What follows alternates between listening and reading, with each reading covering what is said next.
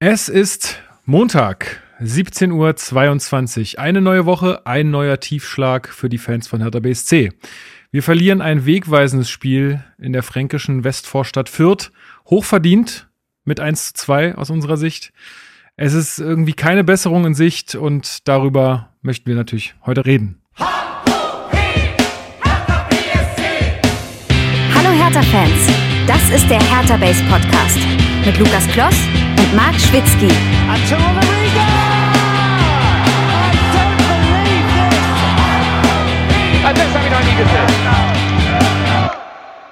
Und damit herzlich willkommen zum Hertha Base Podcast. Mein Name ist Lukas. Ich bin wie immer euer Moderator dieser blau-weißen Fußballsendung. Wir besprechen hier jede Woche alles rund um Hertha BSC. Ich entschuldige mich schon gleich im Voraus. Ich habe eine Super Bowl Nacht hinter mir.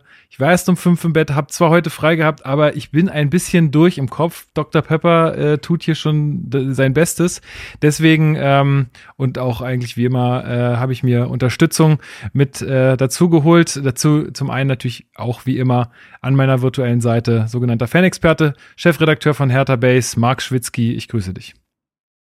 Moin. Ja, während Leute wie du sich äh, auf der Couch äh, den Super Bowl angeguckt haben, musste ich sehr früh aufstehen. Warte mal, du bist um fünf ins Bett. Das ist korrekt. Ich, ich bin um sechs aufgestanden. Ist auch ja. schön. Hätten wir uns fast die Klinke in die Hand gegeben. ja. Äh, habe ich und dann heute Uni-Prüfung gehabt, 1, uh. 3, weg, weg, zack, Ding. So muss das sein. Ja, Junge. Ja, der, der, da wird abgeliefert, ganz im Gegensatz zu anderen ja, Sachen, über die wir heute. Auch mal da sein, auch mal, auch mal, auch mal konstant sein, sagt der, der anderthalb Monate rumgepimmelt hat, weißt du, und dann im letzten Drücken wie immer. Aber ja, man muss auch dann, auch das kann man ja lernen, Effizienz und wissen wie. Also Absolut. auch ne, gutes, gutes Pferd und so. Absolut. Aber ja, äh, ja, das war's von mir. Ich kann, ich kann dir sagen, du hast echt eine schöne, du hast echt ein schönes Spiel verpasst. Das war wirklich, also ich habe gestern wirklich, das war eine, so eine Nacht. Ich war auch gar nicht so richtig müde, als ich dann ins Bett äh, gegangen bin, weil es war einfach ein gutes Spiel, nette Leute hier, leckeres Essen gehabt. Das war schön. Also ich glaube, jeder, der das gesehen hat, kann das bestätigen. War ein sehr schöner Super Bowl. Kann bestimmt auch Freddy Bobic ähm, bestätigen, der ja dort war, ähm, anstatt sich vielleicht mal um den Abstiegskampf seines Vereins zu kümmern. Aber damit will ich ähm, auch nochmal äh, rüberleiten zu unserem Gast, den wir heute äh, mal endlich wieder dabei haben bei Hertha Base. Und zwar Luis Richter, der aktuell für die Elf Freunde schreibt. Schön, dass du wieder da bist. Wie viel Bock hast du noch auf Hertha BSC? ja, grüßt euch. Ey, ich freue mich auch sehr, äh, wieder am Start sein zu können. Boah, Alter, schwierige jetzt Frage zum Einstieg. Luis, jetzt verfällt Luis wieder in diesen Monolog, der ja auch beim Elf Freunde Themenfrühstück hatte. Ey, das Gute an diesem Monolog ist, ähm, immer, also im, im Endeffekt jede Woche, weil gerade läuft ja bei Hertha jede Woche irgendwas schief, schreibe ich bei unserem Video äh, sozusagen bei Elf Freunde, Felix Gropper, schöne Grüße und sag ihm immer, ey, siehst du, mit jedem weiteren Spiel bewahrheiten sich diese 16 völlig turbulenten Minuten so ein bisschen rückwirkend. Und das ist das Einzige, woraus ich gerade meinen Trost ziehe. Und sonst, ja, bis auf Härte alles gut bei mir eigentlich, ja. Sehr schön. Kann man dieses Themenfrühstück eigentlich noch irgendwo nachgucken? Auf Facebook ist das da noch irgendwo, oder? Ja, müsste, ich müsste mal das Datum raussuchen, was relativ leicht fallen sollte, weil das war, glaube ich, der Tag, nachdem Korkut eingestellt worden ist. Irgendwann im November müsste das gewesen sein, glaube ich. Kann man auf jeden Fall noch finden. Okay, dann verlinke ich das euch mal, falls ihr okay. mal ähm, das sehen wollt, wie Luis da äh, sein, sein Rant startet. Ranted, jawohl. Genau. Ja. Ähm, wir machen es heute mal ein bisschen anders, denn wir haben äh, ja nicht ganz verwunderlich dann doch auch sehr viel äh, Feedback und Zuschriften bekommen nach diesem äh, tollen Spiel am Samstag. Äh, und ich würde es heute mal so halten, dass wir heute äh, uns zuerst um die News und dann um die Spielanalyse kümmern und Moment, Moment Lukas, Lukas, Lukas, Lukas. Was denn? Nochmal. Sag den Satz nochmal. Du hast gesagt, wir machen erst die News und dann die Spielanalyse. Dann wäre ja alles relativ normal. Nein, und das Feedback äh, machen wir dann am Schluss. Ach so. Okay, ja, dann war, lag der Denkfehler bei mir. Ich dachte gerade so, äh? Ich habe hier wenig geschlafen. Ja, ja. nee, ja alles gut. Ja. Okay, also erst die News, dann die Spielanalyse, dann das Feedback. Wir sind heute alle ein bisschen durch. Der eine früh aufgestanden, der andere spät ins Bett, so ist das. Ähm, Genau, dann fangen wir einfach mal an mit den News, die sind nämlich auch relativ schnell abgehandelt.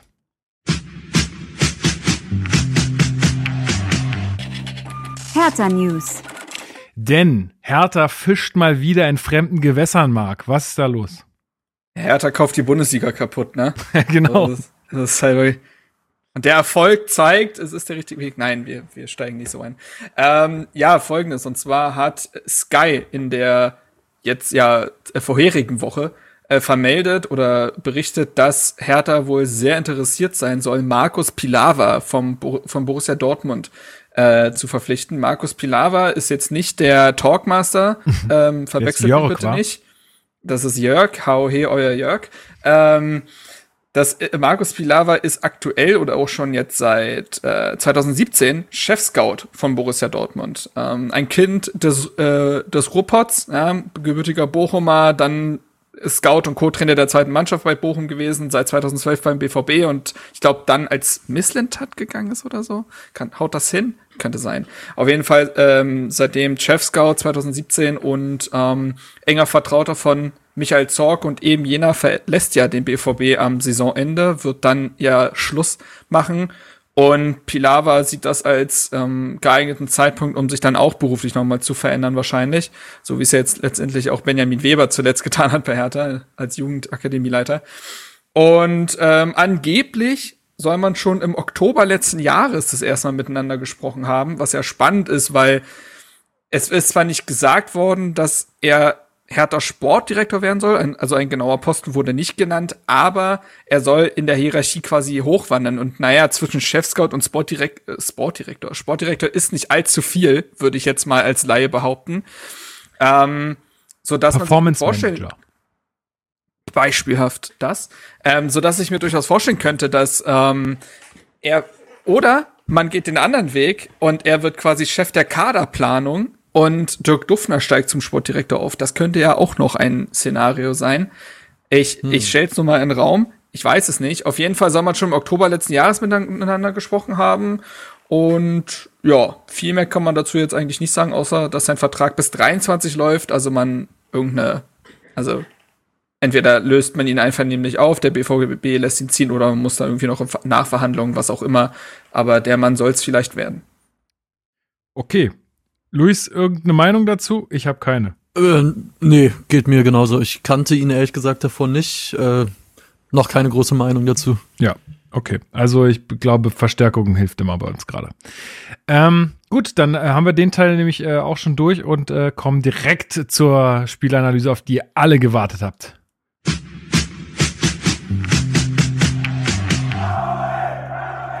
Spielanalyse.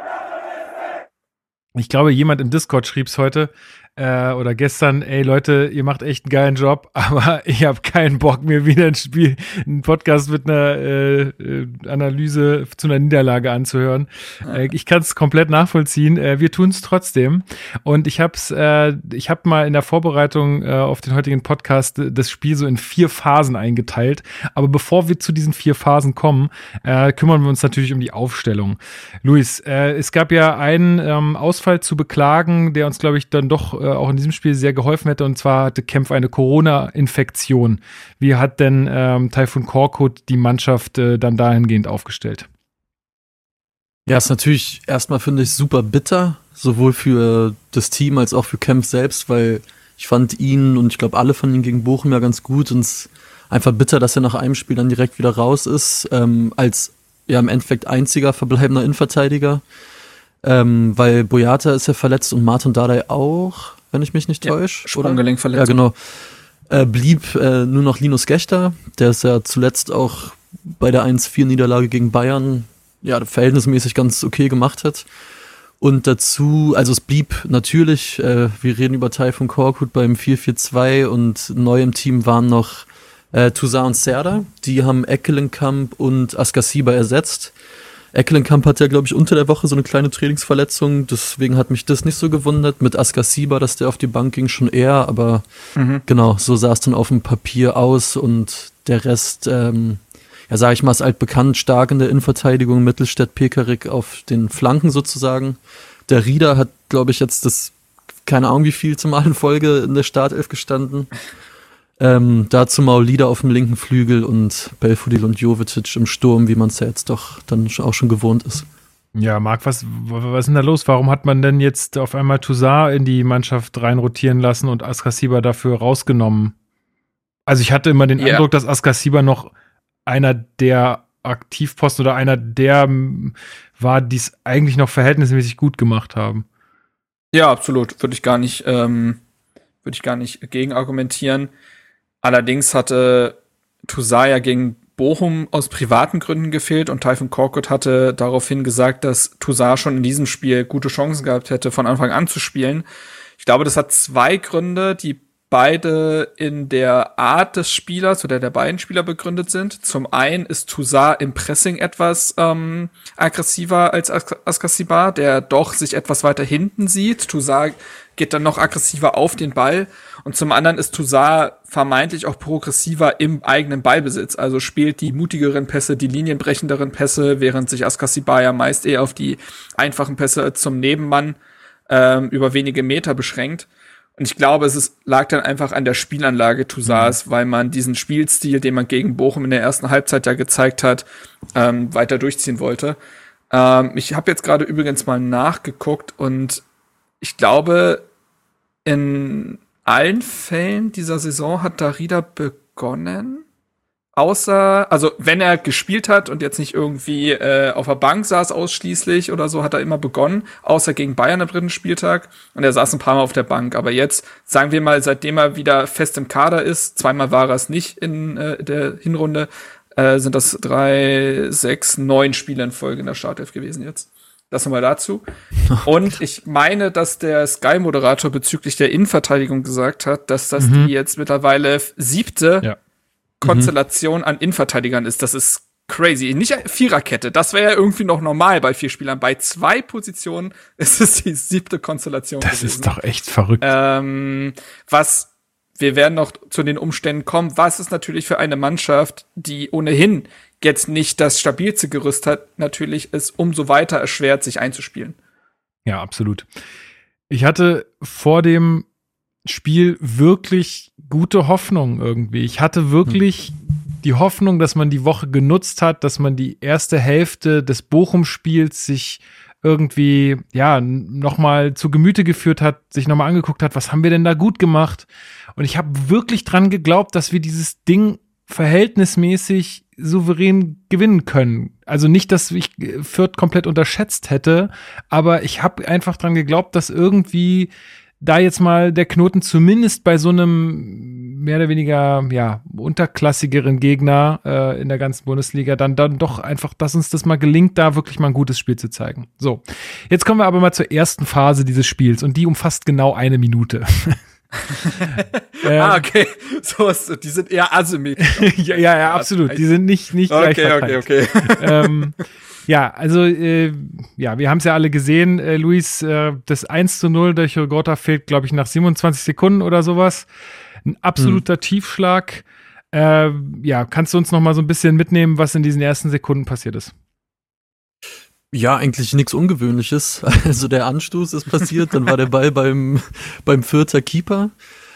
Äh, dann ging der Ball, glaube ich, raus auf den, auf den rechten Flügel und dann war das äh, Seguin von Fürth, der quasi ja ein bisschen unfreiwillig diesen Ball in die Tiefe schlägt, weil es halt, das kam ja zu diesem Pressschlag zwischen ihm und Darida. Ich glaube, so auf der Höhe der, der Mittellinie müsste es gewesen sein. Ähm, da hat es auch ordentlich gerappelt.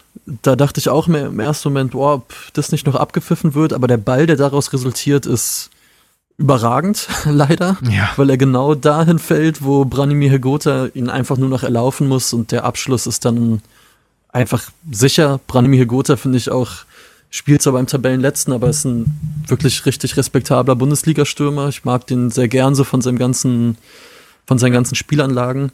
Ey, und ich meine, dann waren 27 Sekunden gespielt, hat sich dann auch, glaube ich, relativ schnell gezeigt, okay, der VAR checkt das, wie ich finde, auch leider zu Recht nicht mehr.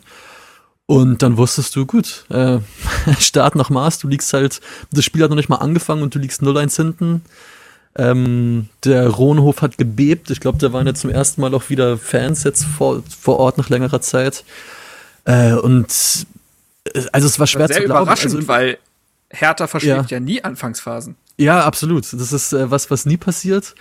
Ähm, aber ich muss auch sagen, obwohl es mir sehr anders ging als dir, Lukas, vor dem Spiel, ich hab, hatte ein ziemlich schlechtes äh, Gefühl, hat es mich dann trotzdem auch sehr, sehr kalt erwischt, weil man weiß ja, wie es ist, man setzt sich hin vor den Fernseher oder den Laptop, man groovt sich noch so ein bisschen ein irgendwie, mhm. guckt vielleicht noch kurz aufs Handy, zack, 0-1. Mhm. Und das war so, okay, wow, das wird äh, ein Brett. Ich glaube, das hat man nach 27 Sekunden dann relativ schnell gespürt. Ja. Ja, du hast es gerade schon ein bisschen angesprochen, diese Pressschlag zwischen Darida und wer war es? Ich weiß es Paul Seguin. Seguin. Ähm, genau, also ich habe dann auch im, im, ersten Reflex dann nochmal zurückgespult. Kann man ja alles heute in der, heute in der Welt heute kann man das ja machen. Nochmal zurückgespult und mir das nochmal angeguckt, wie das denn war.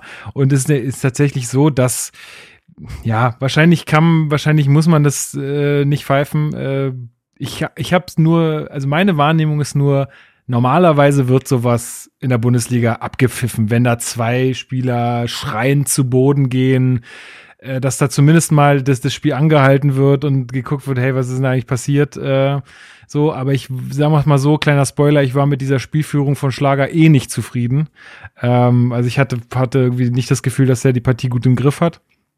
Ähm, wie hast du es gesehen, Marc? Ähm, bist du dabei bei Luis, dass man sagt, okay, das war definitiv kein Foul, hätte man nicht nee. machen, nichts machen müssen? Es ist halt wieder diese, das kannst du in zwei Instanzen beantworten. Auf der einen Seite kannst du sagen, wenn der Schiedsrichter genau in dem Moment, wo dieser Pressschlag zustande kommt, pfeift, weil diese Spieler dort liegen, dann ist das etwas, wie du sagst, was durchaus handelsüblich ist in der Bundesliga. Das wird gerne auch dann einfach abgepfiffen wenn du die Szene durchspielen lässt und es zum Tor kommt, dann ist das keine klare Fehlentscheidung, wird dementsprechend nicht mehr ähm, nicht mehr angefechtet. Also so würde ich es halt sehen. Ja, stimmt. Also ja, genau mit diesem klare Fehlentscheidung, obwohl das ja auch immer sehr krasse Auslegungssache ist. Äh, aber in dem Fall ist es sicherlich dann eindeutig, das ist klar. Das ist klar, weil ähm, ja, es hätte nicht sein müssen, denke ich. Aber gut, äh, nichtsdestotrotz, mal abgesehen von diesem Pressschlag und äh, sollte es jetzt sein oder nicht, dass du da schon wieder so früh in Rückstand gerätst, ist halt einfach richtig, richtig äh, bitter. Ähm, wir, wir kommen dann auch gleich zur Phase 2, Marc, denn ich hatte das Gefühl, dass Hertha eigentlich dann mhm. ganz gut diesen Treffer doch wegstecken konnte und man dann irgendwie so eine, ja, ich sag mal so zehn Minuten hatte, wo man dachte, okay, die wollen jetzt hier trotzdem weiter nach vorne spielen und vielleicht können wir das ja irgendwie schnell wieder auf 1-1 stellen und dann fangen wir nochmal von vorne an. Wie hast du es wahrgenommen? Ja, ich fand auch, dass Hertha sich eigentlich ziemlich kurz nur geschüttelt hat. Äh, das dauert auch bei dem Team ja manchmal ein bisschen länger.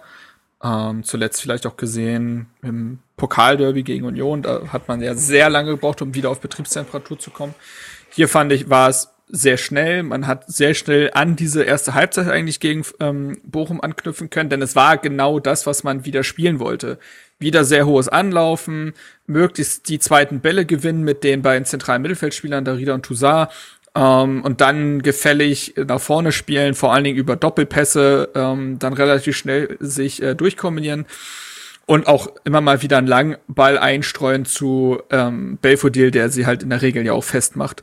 So, und das sind alles Dinge, die man gegen Bochum gesehen hat, die man auch in diesen besagten zehn Minuten gesehen hat gegen Fürth und man dann so dachte, Moment mal, entwickelt sich da etwa so etwas wie ein System, so etwas wie Struktur.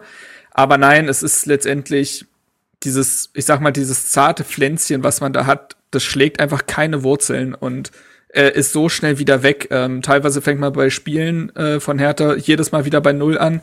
Und hier war es halt so, dass nachdem die ersten, nachdem diese zehn Minuten, in denen man ähm, ja sein Spiel hat durchbringen können, aber sich nicht belohnt hat in den Treffer, die Spieler gefühlt in sich wieder zusammengesackt sind, als ob es so ein, es gab so ein erstes positives Aufbäumen, dort macht man nicht den Ausgleich und anstatt sich an diesem positiven Aufbäumen als solches festzuhalten, äh, gehen die Schultern nach unten, weil man in dieser Phase kein Tor gemacht hat. Dann häuften sich ja wieder diese Fehlpässe, diese komischen Missverständnisse, diese Slapstick-Einlagen und dann war es wieder ein typisches Hertha-Spiel.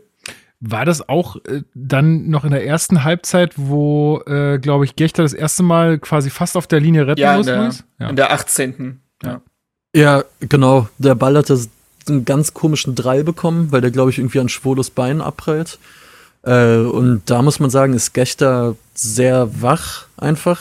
Ähm, technisch zum Glück sicher. Also es war im Endeffekt ja auch nur eine Ballannahme, aber als 17-Jähriger in einem Bundesligaspiel musste auch erstmal so 17. präsent sein und 17 und sich nicht stressen lassen. Und ich glaube, zu Linus Gechter, ich weiß jetzt nicht, wie weit ich vorgreifen soll, da wird sicher noch drüber geredet.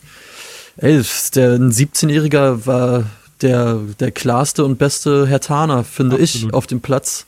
Hat äh, später auch nochmal auf der Linie gerettet, wo es 3-0 hätte fallen können. Ähm, man muss wirklich sagen, im Endeffekt hat Linus Gechter Niklas Stark stabilisiert und nicht andersrum und so soll es eigentlich nicht laufen. Nee, sicherlich nicht. Nee, aber äh, hättest du sonst noch was zur ersten Halbzeit äh, zu sagen? Weil, also hast du da noch was zu ergänzen? Ähm ähm, ja, nicht großartig. Also neben dieser einen Belfodil-Chance, die er sich halt gut rausdribbelt, mhm. Kam, wenn man ehrlich ist, unterm Strich nicht viel bei rum. Ich fand sogar Fürth hat einige Kontersituationen ziemlich leichtfertig ausgespielt. Ich finde, das 2-0 hätte auch schon in der ersten Halbzeit ganz easy fallen können. Ich glaube, nach einem Standard hat es auch so lichterloh einmal gebrannt im Strafraum, wo Mittelstädt sich noch ganz gut in den Ball wirft. Ähm, also ich bin da bei euch. Ich finde, die, die 10, 15 Minuten nach dem Gegentor waren gut und danach, finde ich, war, war Fürth das bessere Team, was einfach einen, einen klaren Plan hatte und Hertha hatte man so ein bisschen das Gefühl, ähm, was ich finde, ich vielleicht in der zweiten Halbzeit sogar noch weiter verfestigt hat.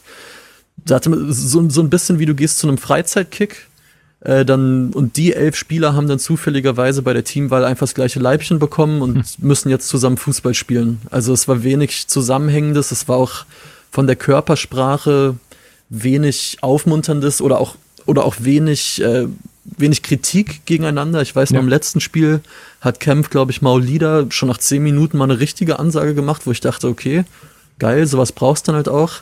Es wirkte alles sehr, sehr, sehr, sehr runtergefahren und sehr, sehr planlos. Ja. Eine Sache noch zur ersten Halbzeit würde ich noch gerne sagen, weil nachdem Hertha dieses erste Aufbäumen dann nicht in einem Tor ummünzen konnte und dann relativ demoralisiert wirkte, das größte Problem war dann, und da offenbart sich dann auch die, ich sag mal, Schwäche des 4-2-2-2 Korkuts. Man hat dann eigentlich genau das Spiel gesehen wie Korkuts erstes Spiel gegen den VfB Stuttgart. Ähm, weil Hertha eben nicht konsequent gepresst hat. Es gab eine Szene, in der Jovetic äh, Linda anläuft und es läuft niemand mit. Und der dreht sich so um und äh, gibt, macht so die Geste so, sag mal, was ist los? So.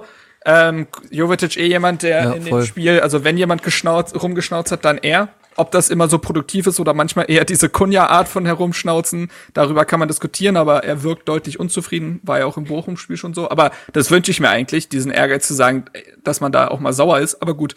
Ähm, Hertha, wie gesagt, nicht konsequent angelaufen und dadurch riesige Lücken gelassen, die Fürth, die auch der Tabellenletzte aus Fürth natürlich dann bespielen kann, weil du diese, diese, ich sag mal, die zwei, also die mittlere Kette, diese Mittelfeldkette, super leicht überspielen kannst, wenn du ein paar Meter ja. Platz bekommst. Und so ist Fürth immer und immer und immer wieder auf Herthas Viererkette direkt zugelaufen, die eben aufgrund äh, der Geschehnisse, die wir schon gesagt haben, jetzt auch nicht eingespielt sein konnte, so dass man sagt, ja, dann verlassen wir uns auf die Viererkette, die verteidigt das in der Regel weg. Das geht ja dann auch nicht.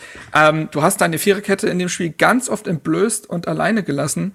Und das ist halt durch dieses mangelhafte Pressing gewesen und dieses 4-4-2, wo du dann auch nicht drauf reagieren kannst, weil im 4-2-3-1 willst du theoretisch auch pressen, aber du hast immer noch zwei Sechser, die lange Bälle in der Regel noch verteidigen können. Und wenn du das in der Form nicht hast in so einem System, es wird halt schwer. Also das 4-2-2-2 Korkuts funktioniert dann, wenn alle Spieler perfekt mitmachen würden und ähm, die Abläufe perfekt drin sind. Sind sie aber nicht und deswegen ist dieses System, da kommen wir glaube ich noch auch länger drauf zu sprechen nachher, ähm, nicht passend für diese Mannschaft.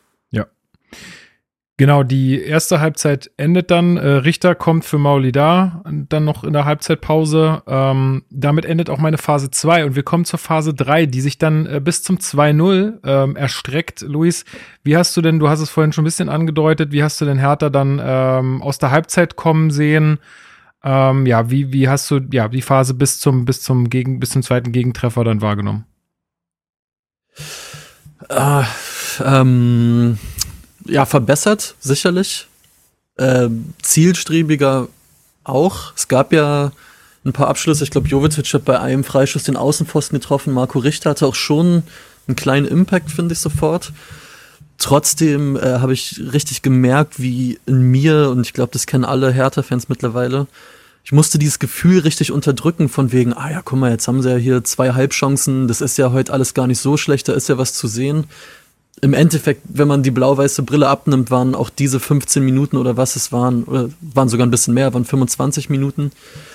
Man hat immer noch gegen den Tabellenletzten gespielt, ja. gar kein äh, Disrespect, um es mal so zu sagen. Aber Nein, aber das darf da, man nicht vergessen. Ja. ja, und dass du da bei einem Rückstand mal eine, ich will es gar nicht Drangphase nennen, dass du dir da bei einem 0-1 Rückstand ein paar Chancen erspielst, das, das darf man erwarten von einem Bundesligisten. Das ist jetzt nichts, äh, was man irgendwie groß, finde ich, herausheben muss, sondern so müsste es eigentlich sein. Und da muss man der Mannschaft auch zugestehen, das haben sie dann auch aufs Feld gebracht, ohne halt aber sich, was heißt da, zu belohnen, wäre auch schon wieder fast übertrieben gesagt, aber ohne so richtig, richtig konsequent zu werden. Dementsprechend war es, finde ich, eine okaye Phase gegen einen Gegner, gegen den man so eine Phase drin haben muss. Und tja, dann folgt halt, du sprichst schon an, das 0 zu 2, was in der, ja, im Endeffekt bitter fällt, aber wofür es in der Entstehung auch, finde ich, leider relativ klare Gründe gibt, warum es passiert, sozusagen. Ja, also ich glaube über den darf Handelfmeter. Ich ganz kurz, ja. darf ich noch zu der, weil die Phase ja relativ lang ist, ja. bis zur 71. auch noch was sagen, was, was mich dahingehend, das hatte ich auch in meinem RBB-Artikel dann zum Spiel geschrieben, was mich so ratlos zurücklässt, ist, ja, du, du, du schaffst es irgendwie besser ins Spiel zu kommen, das Spiel ausgeglichener zu gestalten, besser durchs eigene Mittelfeld zu kommen und um dann am letzten Drittel anzukommen. Und äh, da hast du aber auch genau dieselben Probleme gehabt wie gegen Bochum, dass du im letzten Drittel auch mal konsequent bist, dass du eine gute Strafraumbesetzung hast, dass du den freien Mitspieler siehst, dass die Flanken und Schüsse genauer kommen. Denn Hertha hat in diesem Spiel 26 Abschlüsse. Das glaubt man gar nicht. Also natürlich dementsprechend nicht längst nicht alle aufs Tor, aber 26 Abschlüsse und hat trotzdem XG-Wert von, ich glaube, nur 2,2 gehabt. Das ist also einfach diese reine Häufung an Schüssen gewesen. Aber sich mal eine klare Torschance herauszuarbeiten, wo der Spieler eine gute Möglichkeit hat, um den Schuss äh, zu nehmen, das schafft Hertha nicht. Und da frage ich mich halt schon, was passiert denn in der Trainingswoche? Also, es muss doch eigentlich so sein, dass man sagt, okay, das und das haben wir jetzt, die Mannschaft weiß ungefähr, wie man presst, okay, die Mannschaft weiß auch ungefähr, wie man sich mit Doppelpässen ähm, auf der Seite beispielsweise gut durchsetzt, um dann ähm, am gegnerischen 16er anzukommen. Jetzt üben wir, was passiert um den 16er und in dem 16er. Und es findet in dieser Mannschaft einfach keine Entwicklung statt. Mhm. Es ist Wahnsinn, dass du, dass die Trainingsinhalte, also, weil das Ding ist, ich glaube ja nicht, dass, dass Typhoon Korkut sowas nicht im Training trainieren lässt. Das, also, dann wäre er wirklich fehl am Platz. Ähm, aber es ist krass, dass man diese Trainingsinhalte und gewisse Verbesserungen, die eigentlich da sein müssten, bei Hertha nie sieht. Es ist immer Stückwerk. Es war auch im Spiel gegen Fürth immer Stückwerk. Als äh, Richter reinkam, war das, war das aktiver als Mauli da, aber es war immer mit dem Kopf durch die Wand. Es gab diese eine Szene, wo er im Strafraum äh, links, ähm, relativ weit links, den Ball bekommt und anstatt dann mal den Kopf hochzunehmen und zu schauen, kann ich vielleicht in den Rückraum des Strafraums spielen oder ähnliches, dröscht er den Ball da aber sowas von ins Außennetz, wo ich mir dachte, was war denn jetzt die Idee? Also anscheinend gab's, äh, hast du im Kopf keine Anweisung des Trainers gehabt, was du dort machen sollst. Und das ist ähm, verheerend. Das ist wirklich verheerend. Vor allen Dingen vielleicht auch, was du da machen sollst, wenn es halt auch mal ernsthafte Gegenwehr gibt. Also ich wir haben, schon, wir haben schon wieder die Ohren geklingelt, dann auch auf der Pressekonferenz, wo, wo Korkut dann sagte, ja, also unter der Woche im Training gibt es keine Anzeichen, dass äh, das ja, Spiel dann das so sagt laufen der siebte Trainer in Folge. Ja, und äh, aber vielleicht sagen, genau. ist halt auch das Trainingsniveau einfach ein super schlechtes oder so. Ich weiß es nicht, aber irgendwie, du, ich habe so ein bisschen den Eindruck, sobald ernsthafte Gegenwehr kommt von jemandem, der sich auch nicht einfach mal so äh, wie im Trainingsbetrieb dann ja, doch mal irgendwie laufen lässt oder so, dann wird es schon schwer für die Mannschaft. Ja, das Wort Resilienz, das habe ich ja hier schon so oft verwendet. Also einfach diese, also äh, die, diese Widerstandsfähigkeit, die ist in dieser Mannschaft seit drei Jahren nicht gegeben. Was übrigens auch mit der gesamten Führungsspielerdebatte und so weiter zu tun hat. Aber mhm. das ähm, macht es halt unmöglich, ein Spiel ähm, zu seinen Gunsten zu drehen. Also nicht nur quasi Opfer der Umstände eines Spiels zu sein und der, des Verlaufs, sondern den Verlauf auch mal für sich selber hinzubiegen, so wie es eigentlich jede Mannschaft tut. Also Mainz beispielsweise, die Terraform so ein Spiel halt, weil sie sagen, gut, dann pressen wir halt und dann gehen wir, äh, stark in die Zweikämpfe und der Gegner wird das irgendwann mitgehen, aber wir wissen, dass wir in diesen äh, Attributen und Disziplinen stärker sind, dass wir noch aggressiver sind und darüber gewinnen wir so ein Spiel. Das muss nicht immer der schöne Ball sein, aber darüber kommen wir und da kannst du dann äh, guten Fußball drauf tun. Es sind wieder diese Basics. Also, ach man, es ist so krass. Du musst mal überlegen, wir seit zweieinhalb Jahren erzählen wir eigentlich jede Folge dasselbe. Du kannst es wirklich Listen and Repeat, ne? Es ist, ich hab's, ähm, ich hab's hier, ich hab's mir hier notiert, notiert weil ich, ich wollte es eigentlich später noch sagen, aber ich habe zu meiner Freundin nach dem Spiel gesagt, ey, es kann doch nicht sein, dass ich einfach keinen Spaß mehr daran habe. So, ja. und dann meinte sie so, also, und also, man muss dazu sagen, wir sind Anfang 2020 zusammengekommen. Sie hat gesagt, Lukas, ich habe dich noch nie wirklich Spaß daran empfinden sehen. Und ich so, ja, fuck. Ey, ich hatte, Lukas, ich hatte genau dasselbe Gespräch mit meiner Freundin. Wir es ist einfach, jetzt, weißt du, wir leben wir einfach seit drei Jahren in einer, in, im Leiden ja. einfach. Wir ja, ziehen uns also an, an irgendwelchen komischen Partien hoch wie an der ersten Halbzeit gegen Bochum. So. ja, äh, über diese Anspruchshaltung haben wir auch schon gesprochen. Aber ich hatte genau dasselbe Gespräch, weil ich jetzt mit meiner Freundin zweieinhalb Jahre zusammen bin. Also genau die Zeit, äh, in der Hertha jetzt ja so ähm, beschissen ist. Ähm, also, ja, also es ist, und, äh, ach egal, man wiederholt sich ja nur, es ist, äh, es ist wirklich schlimm.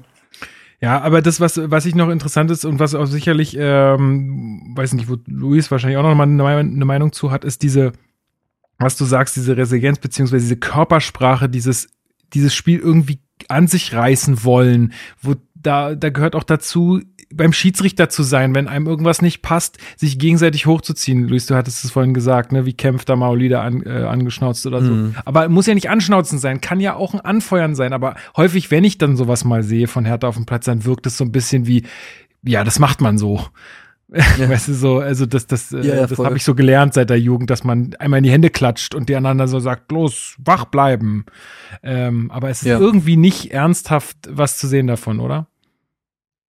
Ich finde absolut nicht. Äh, wirklich nicht. Das ist ja das, was ich auch in der ersten Halbzeit meinte, dass man das Gefühl hat, die kennen sich gar nicht so richtig alle. Also, Mann, natürlich kennen die sich, die trainieren jeden Tag zusammen, aber es ist ja ein Unterschied zwischen, ich weiß, wie du tickst, ich weiß, wie du Fußball spielst, ich weiß, was du auch zwischenmenschlich von mir brauchst und zwischen, ja, ich kenne deinen Namen und wir sitzen in der Kabine nebeneinander und man hat halt leider den Eindruck, dass gerade bei Hertha letzteres der Fall ist, was jetzt auch nicht verwunderlich ist bei dem personellen Umbruch, der seit Sommer schon wieder stattgefunden ist. Es kommen und gehen ja Spieler mhm. ohne Ende. Jetzt allein im Winter sind wieder Spieler reingekommen, die auch verschiedene Sprachen sprechen. Ich kann mir schon vorstellen, dass das nicht so einfach ist, das sofort hinzukriegen.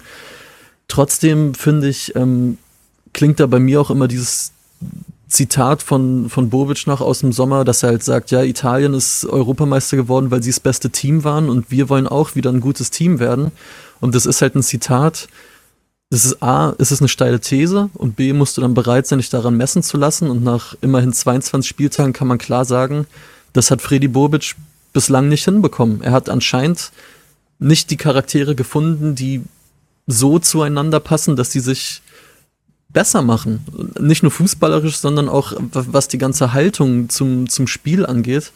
Weil du hast echt so das Gefühl, oder das Gefühl hatte ich beim Spiel auch lange, Hertha liegt 0-1 hinten, aber du hast eher bei Hertha als bei Fürth das Gefühl, dass die einfach wollen, dass diese Uhr abläuft und das Spiel vorbei ist. Mhm. Und eigentlich müsste ja genau Geg das, Gegenteil der Fall sein. Und ja, es ist schon bedenklich. Es ist wirklich bedenklich, weil die Frage ist halt auch, wie änderst du es? Also machst du den Klassiker, komm, wir gehen jetzt mal in den Kletterpark oder machen eine Kanutour zusammen, so Teambuilding-mäßig. Dafür ist es zu spät. Dafür ist die Situation, glaube ich, auch zu prekär.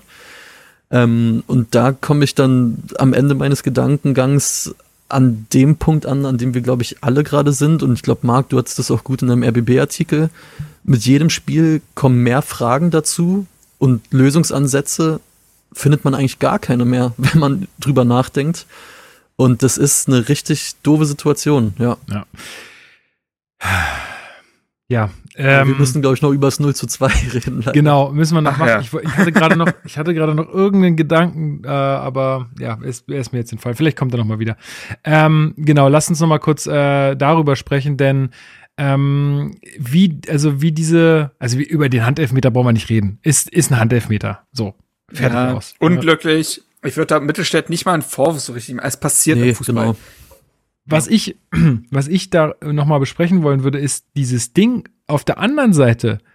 Richter wird doch, also ich weiß nicht, wie ihr es gesehen habt, aber Richter wird gefault. Da muss der Schiedsrichter abpfeifen. Und wenn du dann auf der anderen Seite einen Handelfmeter gibst, dann verstehe ich schon wieder diese Kacke mit dem VAR nicht. Dann muss doch der VAR sagen, ey, sorry, aber wir können jetzt denen nicht einen Elfmeter geben, wenn du vor, vorher eine klare Fehlentscheidung getroffen hast. Aber wahrscheinlich reicht es nicht aus, Eingriffsschwelle, bla bla bla. Ist einfach Bullshit, ey. Weiß nicht, wie habt ihr es gesehen, Marc? Was hast du gedacht zu der Szene mit Richter vorher? Also sie kann mir nicht so in Erinnerung geblieben sein, weil ich sie mir gerade so angucke, als hätte ich sie gerade zum ersten Mal gesehen.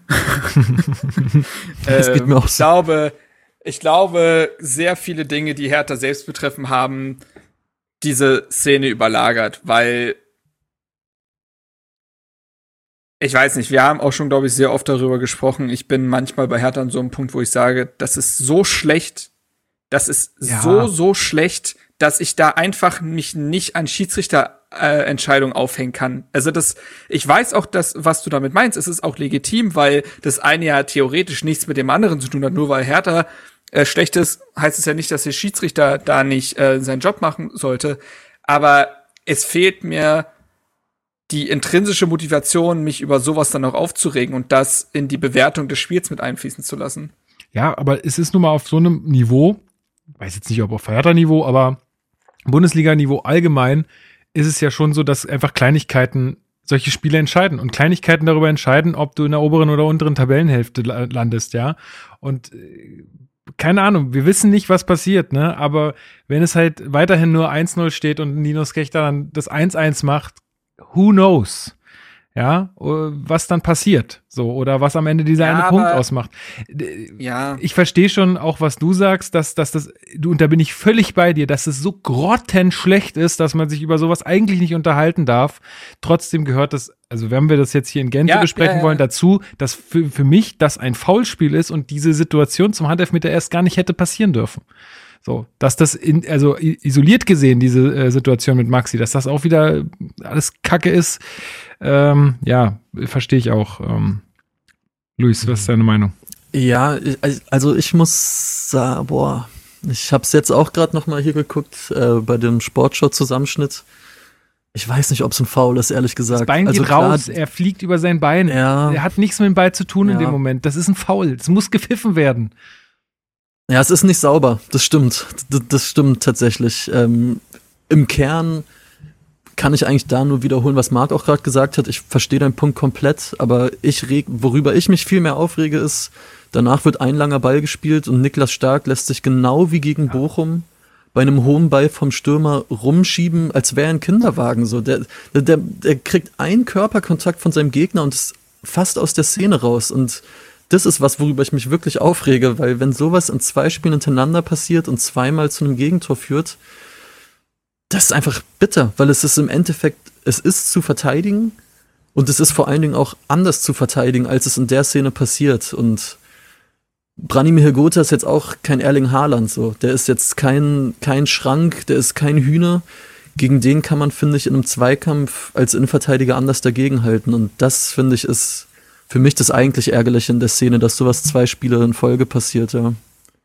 Ja, Nee, gehe ich, äh, geh ich absolut mit. Ähm, ja, haben wir gesagt, also dann gibt es den berechtigten Handelfmeter und das äh, souveräne 2 zu 0 dann ja. durch den äh, Elfmeter von auch wieder Herr Gutter. Ja, und dann beginnt für mich so ein bisschen die vierte Phase im Spiel, ähm, die ich, äh, das muss ich gestehen, nicht in Gänze gesehen habe, weil ich irgendwann wirklich einfach enttäuscht und wütend den Fernseher ausgemacht habe. Ähm, es kommt dann auch noch mal äh, zu so einer Chance, auch noch mal von Jovetic. Ähm, aber auch Fürth hat noch mal gute Möglichkeiten und ich finde, hier müssen wir auch noch mal kurz über Alexander Schwolo reden. Du hat, also du hattest vorhin schon die erste ähm, Szene angesprochen, Luis, wo äh, Gechter auf der äh, Linie retten muss. Äh, es gab dann noch mal so eine Szene und ich weiß nicht, wie du siehst, aber da sah Schwolo wieder nicht wirklich souverän aus. Nee, sah er, sah er auf jeden Fall nicht. Also man muss sagen, er hält davor einen Ball ganz gut. Rigota wird da einmal so mit einem guten Schnittstellenpass, den man sich bei Hertha wünschen würde, in den Strafraum geschickt und soweit gehört, er schießt dann Schwolo auch ein bisschen an. Aber danach ist der Ball halt in der Luft und Schwolo will ihn halt wegfausten, aber geht halt sehr, sehr, sehr gehemmt einfach in die Luft, wodurch der Ball einem Vierter vor die Füße tropft und ja, ein Glück steht Linus Gechter auf der Linie und köpft ihn weg, sonst steht es halt 0-3 äh, mit, ich glaube, immer noch 10, 12 Minuten auf der Uhr, also nach oben alles offen.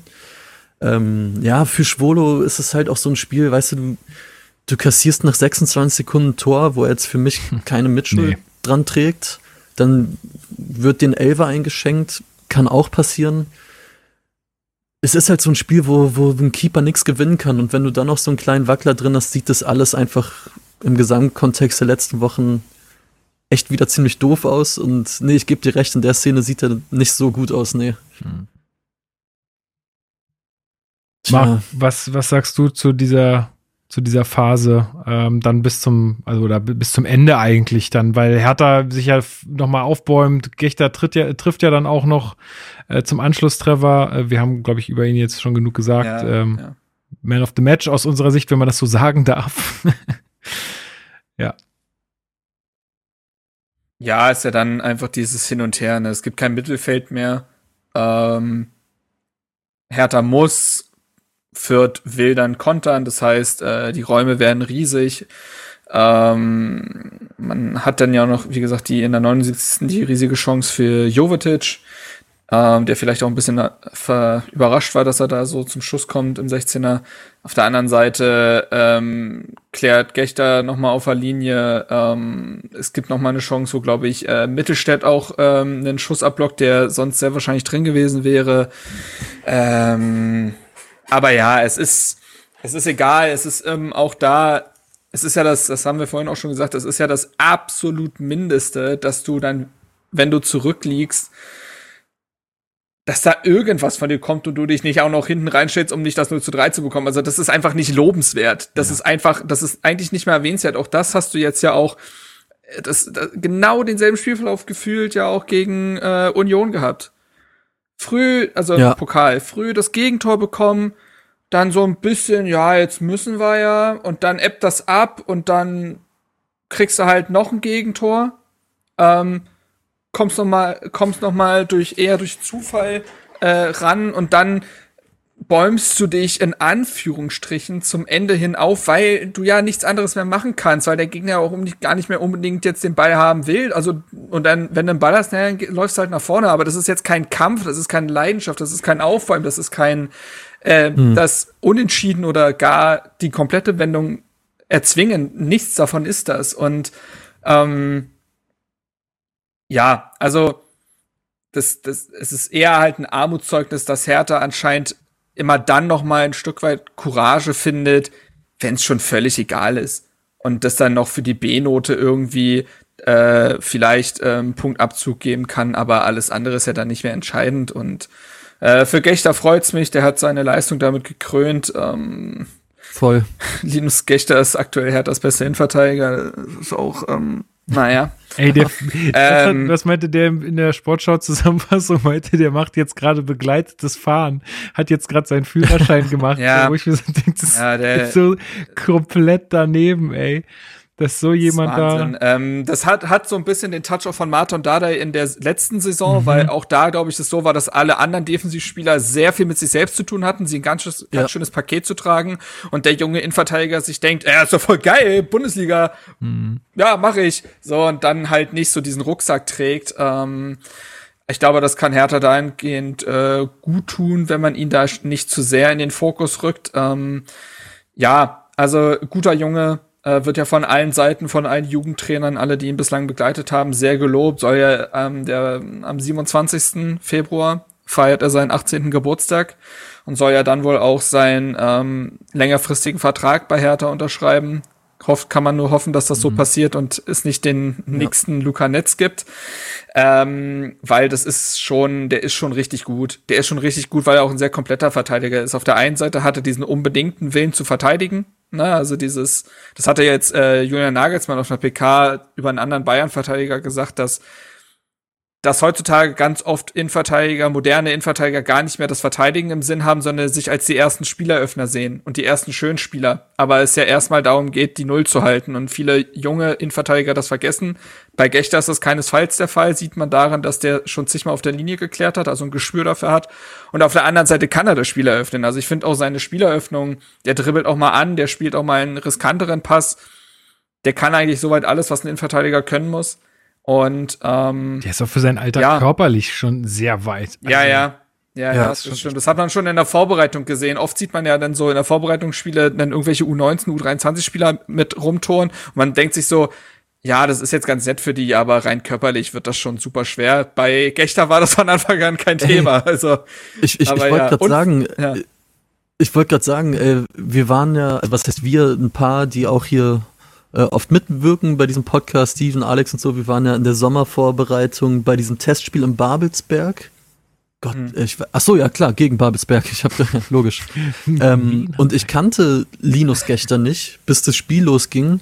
Und dann stand er halt da und da habe ich mir auch gedacht, ey, was ist denn das für ein Typ? So, weil der, der ganze Frame, wie der Ami sagt, also die ganze Körperbreite und Form, dachte ich, okay, der sieht ja aus wie ein Profi einfach, aber ich habe noch nie von dem gehört. Äh, deswegen sehe ich total, was du gerade meintest, Marc, äh, dass man den das erste Mal gesehen hat und dachte, wow, okay, ja, wirf mal rein, der wird schon irgendwie bestehen können. Ja.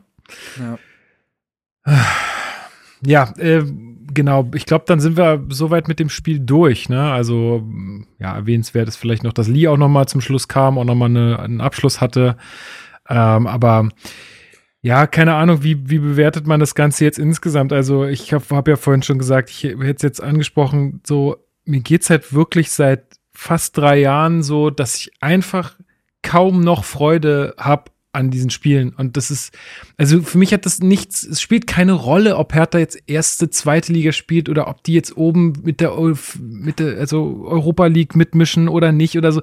Darum geht's mir nicht, sondern es geht mir einfach darum, dass ich Spaß an diesen Spielen habe. Und das habe ich nicht, seit hm. ganz, ganz langer Zeit nicht. Und ich habe jetzt auch für mich erstmal entschieden, Wenn's, wenn ich irgendwie zu Hause rumhänge und nicht weiß, was ich machen soll und Hertha gerade spielt, dann gucke ich mir das an. Aber ich werde nicht mehr mein Wochenende danach stricken, wann spielt eigentlich Hertha. Das kann ich einfach für mich selbst nicht mehr verantworten, für mein Umfeld nicht mehr verantworten, weil ganz ehrlich, wenn ich irgendwie den Leuten sage, nee, ich kann nicht kommen, weil das spielt Hertha und dann äh, treffen wir uns später und dann sagen die, naja, das hat sich ja gelohnt. Dann sage ich immer, ja, ey, hätte ich mir auch sparen können. Das habe ich jetzt bestimmt, das weiß ich nicht, wie vielten Mal gesagt. Und ja. es ist einfach, langsam reicht's mir einfach und ich, ich werde diesen Podcast auch weitermachen, ich werde auch weiterhin lesen und mich damit beschäftigen, aber ich muss mir diese 90 Minuten in Gänze einfach nicht mehr antun, wenn ich Besseres zu tun habe.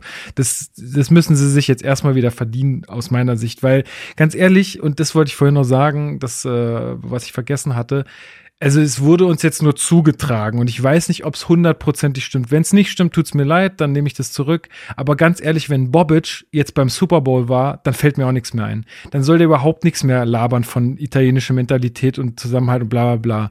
Bleib hier, kümmere dich um deine Mannschaft, die steckt im Abstiegskampf und ton nicht auf irgendwelchen äh, Events rum, auf denen du da nichts zu suchen hast in, dem, in der, in der Zeit. Sorry, aber das sehe ich gar nicht ein sowas. Das hat ja den Vibe wie, keine Ahnung, was war das damals?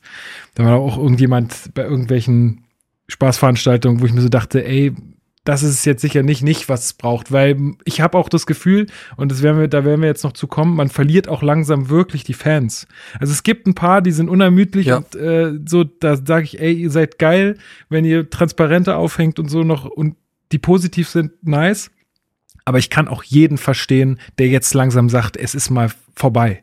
Jetzt, also jetzt können bald wieder ZuschauerInnen ins Stadion, aber pff, mal sehen. Mal sehen, wie viele wirklich kommen. Ja, ich glaube, zu dem Spiel an sich, auf Mikroebene ist nicht mehr viel zu sagen, weil alles in diesem Spiel hast du schon in den letzten zweieinhalb Jahren und auch in dieser Saison und auch in den letzten Spielen so oft gesehen. Eine verpatzte Anfangsphase, wo die Gier, die Konzentration fehlt, individuelle Fehler, ähm, ein kurzes Aufbäumen, was aber nicht nachhaltig ist, weil die Spieler keine Werkzeuge an die Hand bekommen haben oder sich nicht an sie erinnern aus dem Training. Ähm, äh, es ist alles Stückwerk, es ist alles Flickwerk, ähm, es ist nichts Nachhaltiges, es ist nichts Einendes auf dem Feld. Der, der den Ball hat, ist immer die ärmste Sau. Ähm, mhm. Und äh, am Ende rennst du noch mal irgendwie an, aber wie ich gerade schon gesagt habe, ja auch nichts äh, Honoriges dahinter.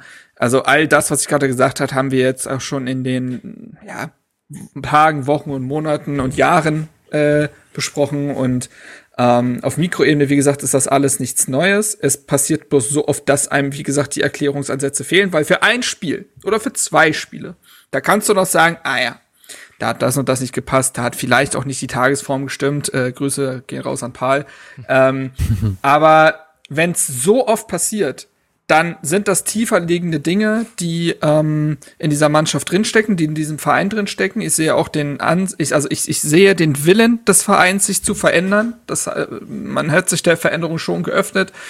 Äh, es ist bloß die Angst, dass man in diesem Umbruch, dass man an diesem Umbruch eben zerbricht, weil mhm. alles nur noch von sehr, sehr wenigen äh, ja, Fasern zusammengehalten wird. Und ähm, dieses Spiel muss man halt eher auf der Makroebene betrachten, ähm, was zum einen bedeutet Tabellensituation. Hertha ist jetzt einfach in der Situation, dass man auch mal auf andere gucken muss. Das irgendwie, man sagt ja ständig, ja, gucken wir auf die Tabelle und äh, ja, wir gucken nur auf uns, aber du hast jetzt, ähm, du hast in diesem Kalenderjahr nicht ein Spiel gewonnen. Du hast ähm, aus den beiden Sechs-Punkte-Spielen, wie man sie so schön nennt, gegen Bochum und Fürth hast du einen Punkt geholt. Du hast, seien wir mal ehrlich, aus allen sechs Partien des neuen Jahres, also fünf Ligaspiele, ähm, ein Pokalspiel, du hast eine gute Halbzeit gespielt. Das war gegen Bochum. Ansonsten hast du nichts geleistet. Ähm, das ist eine Bilanz, die, also, das ist, das ist, das, das, das ist eigentlich unglaublich. Ähm, und stehst jetzt einen Punkt vom Tabellen 16. Fünf Punkte immerhin noch vom Tabellen 17. Da mit Stuttgart scheint man zumindest ähm, eine Mannschaft gefunden zu haben, die sich ebenfalls gerade nicht ganz aufbäumen kann, wobei die jetzt gegen Leverkusen zwar 2 zu 4 verloren haben, aber die Mannschaft hatte Seele im Gegensatz zu der Truppe, äh, die da in Fürth auf dem Platz stand. Ähm, Würde ich also auch noch nicht völlig abschreiben. Ähm, Fürth kommt jetzt irgendwie noch mal von hinten ähm, auch wenn das jetzt noch zehn Punkte sind, es sind noch zwölf Spiele, glaube ich. Äh, wer weiß? Ich, äh, ich weiß. Also würde ich auch noch nicht ab. Hertha steckt wieder, Hertha steckt wieder knietief drin, genauso knietief wie in den letzten Ver beiden vergangenen Saisons. Ähm, und wenn du in der vergangenen Saison zumindest noch sagen konntest, ey, du hast, also da hattest du ähnliche Probleme. Du hattest kein einendes Spielsystem, du hattest nicht die, ich sag mal, Basics oder Attribute, die das für den äh, Abschiedskampf braucht. Aber du hattest zum einen konntest du noch die Trainerpatrone äh, zünden lassen. Die ist verschossen mhm. mit äh, Typhoon Korkut. Also Paul Dardai in der, dieser Saison in 13 Spielen 14 Punkte, Korkut in 9 Spielen 9 Punkte. Ähm, diese Patrone ist verschossen. Jetzt kann man sagen, man muss ihm genau die gleiche Anzahl an Spielen geben, aber sagen wir mal ehrlich, gegen Leipzig, Frankfurt und Co. wird das nix.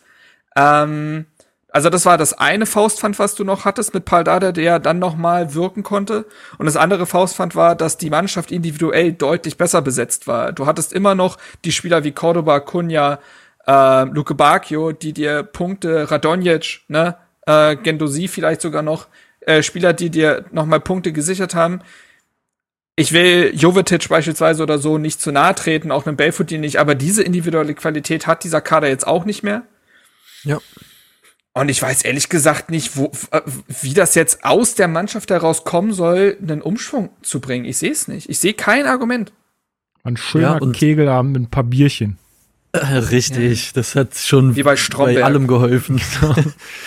nee, aber vielleicht ähm, ich weiß auch nicht, inwieweit wir jetzt was vorweggreifen, wenn wir gleich noch Fragen besprechen, aber um kurz bei was anzuschließen, was Marc gerade sagte. Ähm, es wurde ja auch schon, also zigmal und auch hier an eurer Stelle quasi über den Kader gesprochen und wie wenig passig der ist. Ähm, und ich glaube, Marc, du hast in der letzten Folge auch was zu, zu generell zu Friedi Bobic gesagt, wo ich auch größtenteils zustimme. Ich finde es absolut richtig, dass dieser Umbruch vollzogen wird mit sich, dass es dann im nächsten Sommer wahrscheinlich weiter vorangetrieben wird, der Umbruch, und du irgendwann eine Mannschaft hast, die seine Handschrift trägt und von der er sich viel verspricht und wo vielleicht auch ein bisschen mehr Konzept drin steckt als jetzt.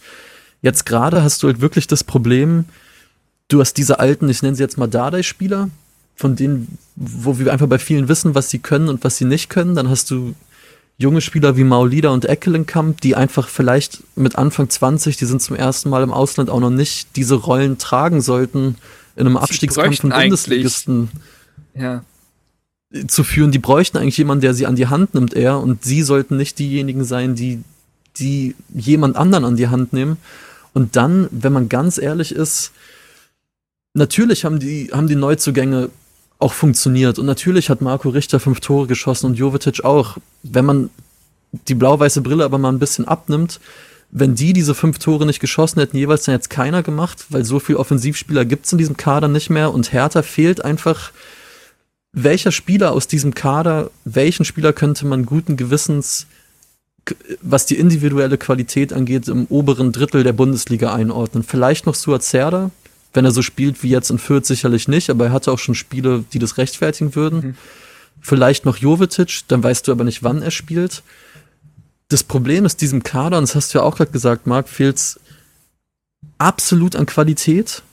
Absolut. Es fehlt einfach wirklich an allen Ecken und Enden einfach an, an, an Qualität, die im Durchschnitt ja ans obere Mittelmaß der Bundesliga rankommt.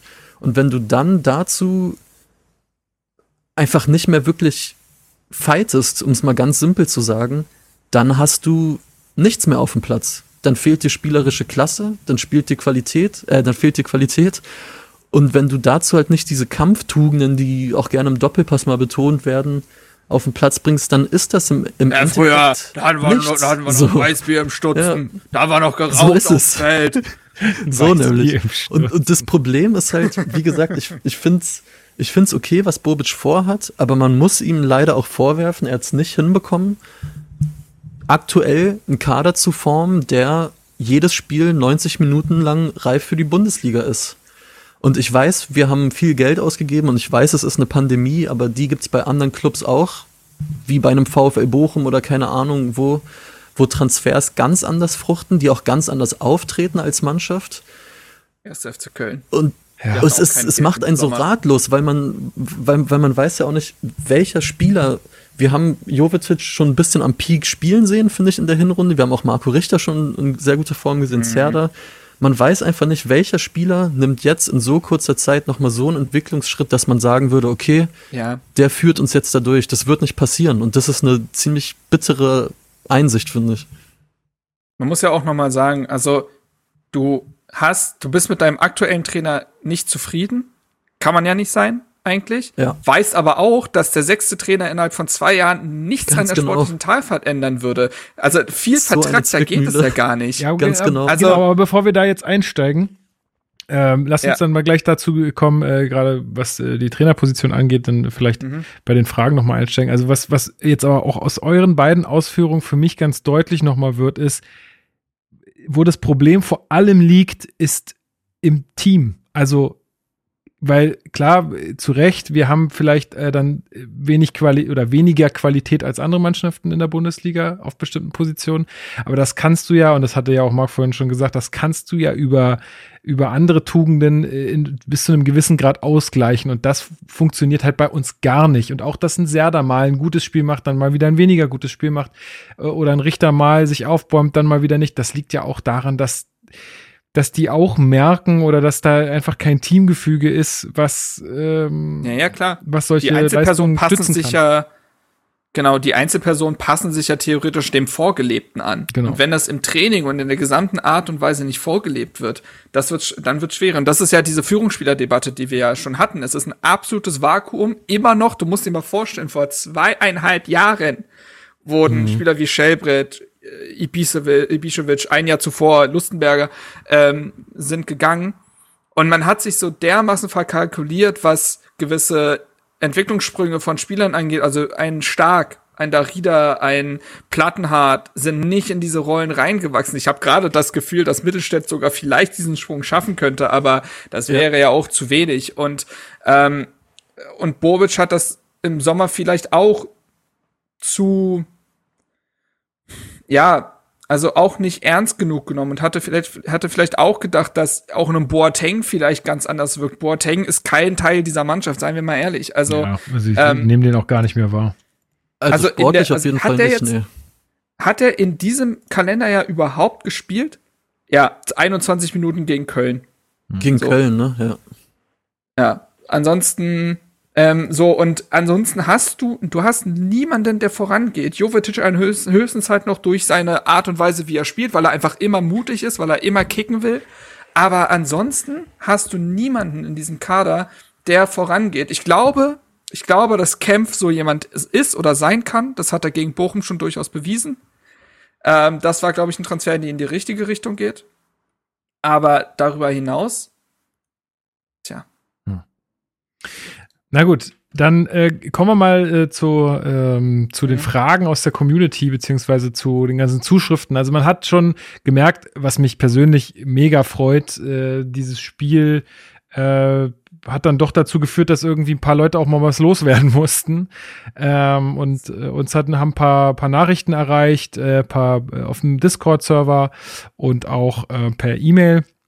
Also erstmal nochmal ganz generell, äh, es gab äh, ganz, ganz tolle Nachrichten von DG, mhm. Lord äh, V, Freibier for President, also wirklich mega schöne Nachrichten, die einem wirklich, und ihr habt es ja gerade mitbekommen, dass ich da auch echt mittlerweile sehr emotional bin, ähm, die einem dann doch äh, echt ähm, ja auch Kraft geben, dass man das dann doch, äh, dass man dann sagt, okay, ey, warum mache ich denn den Scheiß hier eigentlich jede Woche?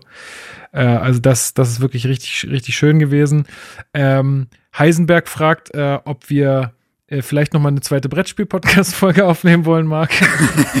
Ey, ich habe richtig viel Zuwachs bekommen. Wir können da gerne mal drüber reden. Ja, geil, also. machen wir. Dann machen wir doch, weil, weil ja, Pauvi Fernlicht hat auch gefragt, äh, ob wir mal nicht die irgendwie die großen fünf machen wollen oder so. Natürlich auch im Hertha-Bezug.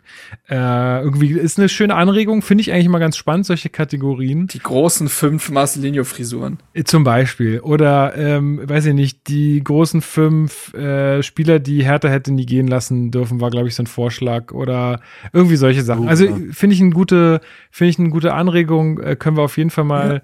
Ähm, drüber sprechen. Ähm, dann, ähm, ja, Fritz hat uns geschrieben, der äh, lässt uns auch äh, große Komplimente da, vielen Dank dafür und hat gefragt, was mit den Gegnerstimmen, äh, aus den Gegnerstimmen geworden ist. Da muss ich Asche auf mein Haupt streuen. Das ist ja eigentlich meine Aufgabe, die einzusammeln und dann äh, nochmal zu schneiden und zu bearbeiten und dann hier als äh, Ding dann ähm, einzubinden. Ich habe dann mich irgendwie äh, dann irgendwann mal gefragt, so ja, wann spielt man die am besten ab, weil die ja dann in drei Minuten irgendwie das ganze Spiel zusammenfassen, was wir ja dann eigentlich noch machen wollen. Ich, ich setze mich da noch mal ran und guck mal, was wir da für einen guten Weg finde, äh, finden, weil äh, ich finde es eigentlich auch cool. Ähm, nur ich glaube, das muss man irgendwie noch mal ein bisschen geschickter einbinden.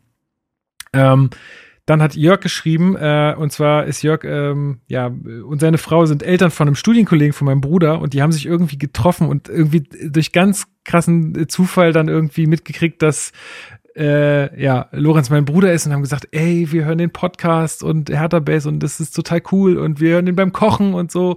Also liebe Grüße an der Stelle. Äh, ganz toll. Mein Bruder hat mir äh, das berichtet, äh, wie ihr geschwärmt habt. Das hat mich auch sehr, sehr äh, doll gefreut. Äh, und du hast ja dann auch noch eine E-Mail geschrieben. Also vielen Dank auch ähm, dafür. Und wir sollen uns nicht entmutigen lassen, hat er auch noch mal geschrieben. Ja, äh, wir versuchen's. wir versuchen's. Ähm, dann hat Ole geschrieben, der hat einen Tipp für euch alle und zwar äh, im ähm, aktuellen Gloves on Podcast, also Gloves für die Handschuhe. Gloves, Gloves, äh, ist wohl ähm, äh, Oliver Christensen zu Gast äh, und er hat ja. berichtet, dass ähm, er ihn als sehr reif und bodenständig wahrgenommen hat und dass äh, Christensen wohl auch gesagt hat, dass er in seinen ersten drei Monaten bei Hertha irgendwie zwei bis drei Kilo an Muskelmasse zugenommen hat und seine Sprungkraft sich verbessert hat. Und ähm, also er da jetzt, sagen wir mal, im Training, weil wir es ja so ein bisschen kritisiert hatten in der letzten Folge. Ja, Moment, Moment, Moment. Das in Frage das gestellt haben. Ja, naja, weil man da differenzieren muss. Der Athletikbereich ist vom Torwarttrainer nahezu zu trennen. Also was der dann noch in der äh, im Kraftraum macht ähm, und an seiner Sprungkraft arbeitet, das hat sehr wenig mit Andreas Menger zu tun. Okay, gut. Das, ich bin ja nicht dabei. Aber ja, okay, mag sein. Äh, weil Ole dann nur gefragt hat, okay, vielleicht äh, funktioniert ja die Zusammenarbeit zwischen Menger und Christensen irgendwie besser. Ähm, Luis, weil du auch in der Diskussion jetzt zumindest hier im Podcast nicht äh, mit dabei warst, kannst du dir vorstellen, dass wir Christensen jetzt mal kurzfristig noch im Tor sehen diese Saison? Äh, ich würde es mir wünschen, mittlerweile tatsächlich, aber ich glaube, ihr hattet ähm, in der Diskussion einen sehr guten Punkt, und zwar den, den Punkt des Zeitpunkts. Äh, also wann wirft man ihn rein, gegen welchen Gegner? Ähm, ich weiß ehrlich gesagt gar nicht, wie lange er jetzt auch noch raus ist. Ich könnte es mir aber durchaus vorstellen. Also ehrlich gesagt schon. Ich glaube, dass das auch ein Mittel ist, wenn ein Trainer eigentlich kaum noch Mittel hat, ähm, wozu ein Trainer greifen könnte, vielleicht irgendwie vier, fünf Spieltage vor Schluss. Ich halte es für absolut realistisch, ja. Ja, ich bin auch gespannt. Ähm, und jetzt kommen wir mal zum Thema, was wir jetzt immer schon mal so ein bisschen, äh, wo wir so rum, rumgetänzelt sind. Ähm, und zwar hat äh, Fabi, ähm, liebe Grüße auch an der Stelle, uns ähm, ja gefragt, ob, Kork, äh, ob Bobic noch weiter an Korkut festhalten sollte und beziehungsweise wenn er es tut, ob Bobic nicht auch mal sagen könnte, ey Junge, jetzt ist mal gut mit deinem 4-4-2. Mach mal was anderes, weil es offensichtlich einfach nicht funktioniert. Äh, Marc, wie siehst du es? Du hast so schon ein bisschen was dazu gesagt, deswegen ähm, darfst du jetzt gerne ja, antworten. Ja. ja, ich hatte schon angeführt, dass rein von der Punkteausbeute her der Trainerwechsel und der Trainereffekt eindeutig verpufft sind. Das ist Fakt. Man hatte ja lange Zeit, trotz vielleicht auch ausbleibender Ergebnisse, zumindest das Argument der spielerischen Entwicklung, dass man sagen konnte, ja, Gerade kommen die Punkte noch nicht, aber die spielerischen Ansätze sind da, so dass wenn diese Entwicklung so weiter voranschreitet, man dann auch die Punkte einsammeln wird und Trainer brauchen auch Zeit, auch wenn sie innerhalb der Saison kommen. Das war unter Paldada ja letzte Saison nicht anders. Der hat, glaube ich, erst nach sechs Wochen oder so seinen ersten äh, Sieg geholt. Davor war es auch ziemlich dünne, was die Ergebnisse angeht. Und ich glaube, dieses Spiel gegen Borussia Dortmund hat einen vielleicht auch noch mal fast geblendet. Ähm, weil man dann auch vielleicht ja. ein bisschen unterschlagen hat, wie lethargisch der BVB zu dem Zeitpunkt war und dass der BVB solch ein Spiel auch schon öfter gezeigt hat in den letzten ein, zwei Jahren. Aber gut. Ähm, und wie gesagt, das, aber dieses Argument der spielerischen Entwicklung, das gibt es halt nicht mehr. Also das Spiel jetzt gegen Fürth und auch das jetzt in der zweiten Hälfte beispielsweise gegen Bochum und auch die Spieler fort, das war jetzt nicht groß anders wie die von Paul Dardai wo man ja auch, das war ja auch ein großer Kritikpunkt, dass man da gesagt hat, Stückwerk, aber keine verbindende Idee, keine Struktur in den Angriffen. Wie wollt ihr bis ins letzte Drittel kommen? Da sehe ich noch mehr Ansätze als unter Dade, aber was wollt ihr im letzten Drittel dann machen? Das ist genauso vorgewählt wie vorher auch. Und ähm, ich, ja, ich glaube schon, dass, dass ähm, Typhon Korkut ich konnte auch verstehen, dass man vielleicht ein bisschen länger an so einem System festhält, weil man eben auch da wieder sagt, naja, wenn man das jetzt wieder umwirft, dann müssen sich Spieler wieder an irgendwas Neues gewöhnen. Hilft das? Macht das noch unsicherer? Äh, machen wir damit einen eigentlich, äh, einen eigentlich aufblühenden Prozess kaputt? Aber es gibt offensichtlich keinen Pro äh, Prozess mehr und man muss mal wirklich sagen, dass diese Idee des 4-2-2 bei Hertha eindeutig gescheitert ist, weil es auch gar nicht die Spielertypen dafür gibt. Mhm. Also, ähm, das sind zum einen diese Verlegenheitslösung im, äh, im Mittelfeld auf diesen Halbpositionen, wo dann ein Suat Serda oder Eckelenkamp spielen müssen. Ähm, das funktioniert jetzt, also das muss man doch wirklich mal festhalten, dass das nicht funktioniert. Ähm, und ein besonderer Fokus in diesem System sind auch die defensiven Außenbahnen. Mit Mittelstädt hat sich da jemand offensichtlich gefunden, aber ich fand auch jetzt auch gegen Fürth, muss man leider sagen, Peter Pickerick wird alt. Also ähm, der kann intensive Läufe immer weniger mitmachen, dem fehlt die Intensität, der kann sich an keinem Spieler durchsetzen, äh, weil er, er kann, er kommt nicht mehr vorbei. Also ähm, und das heißt, dann kommt entweder der Pass wieder nach hinten oder so ein Verlegenheitsbein äh, zur Seite oder so eine Alibi-Flanke, weil es kein anderes Mittel mehr gibt. So, aber das das reicht nicht.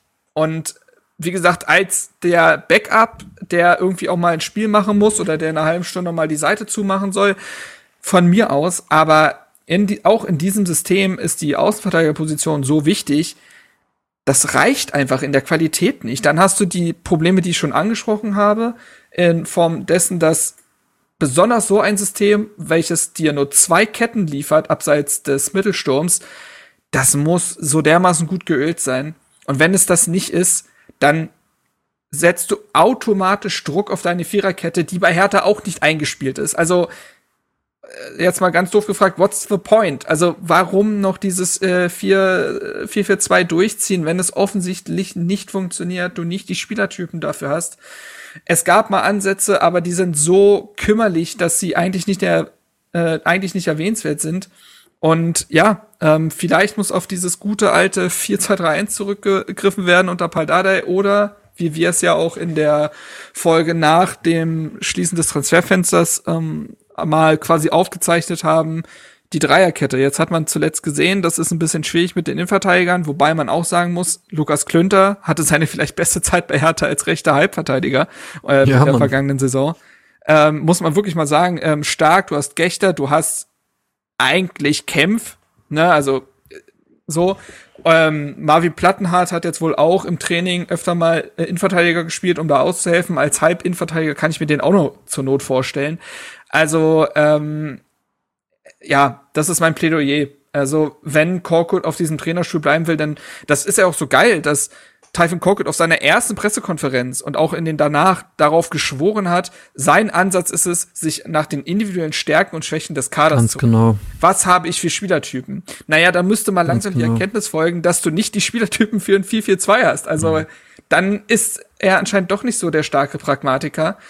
Und ich glaube, dass man jetzt, ein letzter Gedanke dazu, Hertha muss jetzt, so wie damals in der vergangenen Saison mit Pal Dardai, äh, die Entscheidung, jetzt sagen, wir machen jetzt einen Cut, bis zum Ende der Saison denken wir nicht mehr über Entwicklung nach. Es geht nicht mehr um Entwicklung. Es geht nicht darum, irgendwas schon für den Sommer vorzubereiten. Es geht um den Überlebenskampf. Es geht nicht mehr darum zu sagen, ja, aber vielleicht will ja auch der nächste Trainer 4-4-2 spielen und wir bereiten hier schon Dinge vor und entwickeln schon eine Spielidee. Das ist jetzt nicht mehr an der Tagesordnung. Du hast zwölf Spiele, um die Klasse zu halten und du kannst dir von irgendeiner Entwicklung nichts kaufen im Sommer, wenn du abgestiegen bist, weil der gesamte Kader weg ist. Also dementsprechend muss man jetzt den äh, Stopp-Button drücken, keine Entwicklung mehr, nur noch irgendwie versuchen, ähm, eine Einheit aufs Feld zu bringen. Und wenn das nicht schön aussieht und wenn das nicht der Spielidee des Trainers entspricht, ja, dann ist das so. Ja. Äh, kann ich kurz anschließen, Lukas? Na, unbedingt. Genau, äh, Marc, äh, ich, du hast am Ende genau das aufgegriffen, womit ich gerade eigentlich episch einsteigen wollte, und zwar mit einem Zitat. Ich habe es gerade extra nochmal nachgeschlagen. das tut bei seiner äh, alles gut bei seiner Presse, also bei der Antrittspressekonferenz, da hat Korkut gesagt, man muss ein Stück weit ein Chamäleon werden als Trainer, man muss schauen, was die Mannschaft braucht, sich an sie anpassen und ihr dann Unterstützung geben. Es ist, er macht das genau Zoologen als Trainer bei uns. Kängurus und Chameleons, ey. Ja. Das sowieso.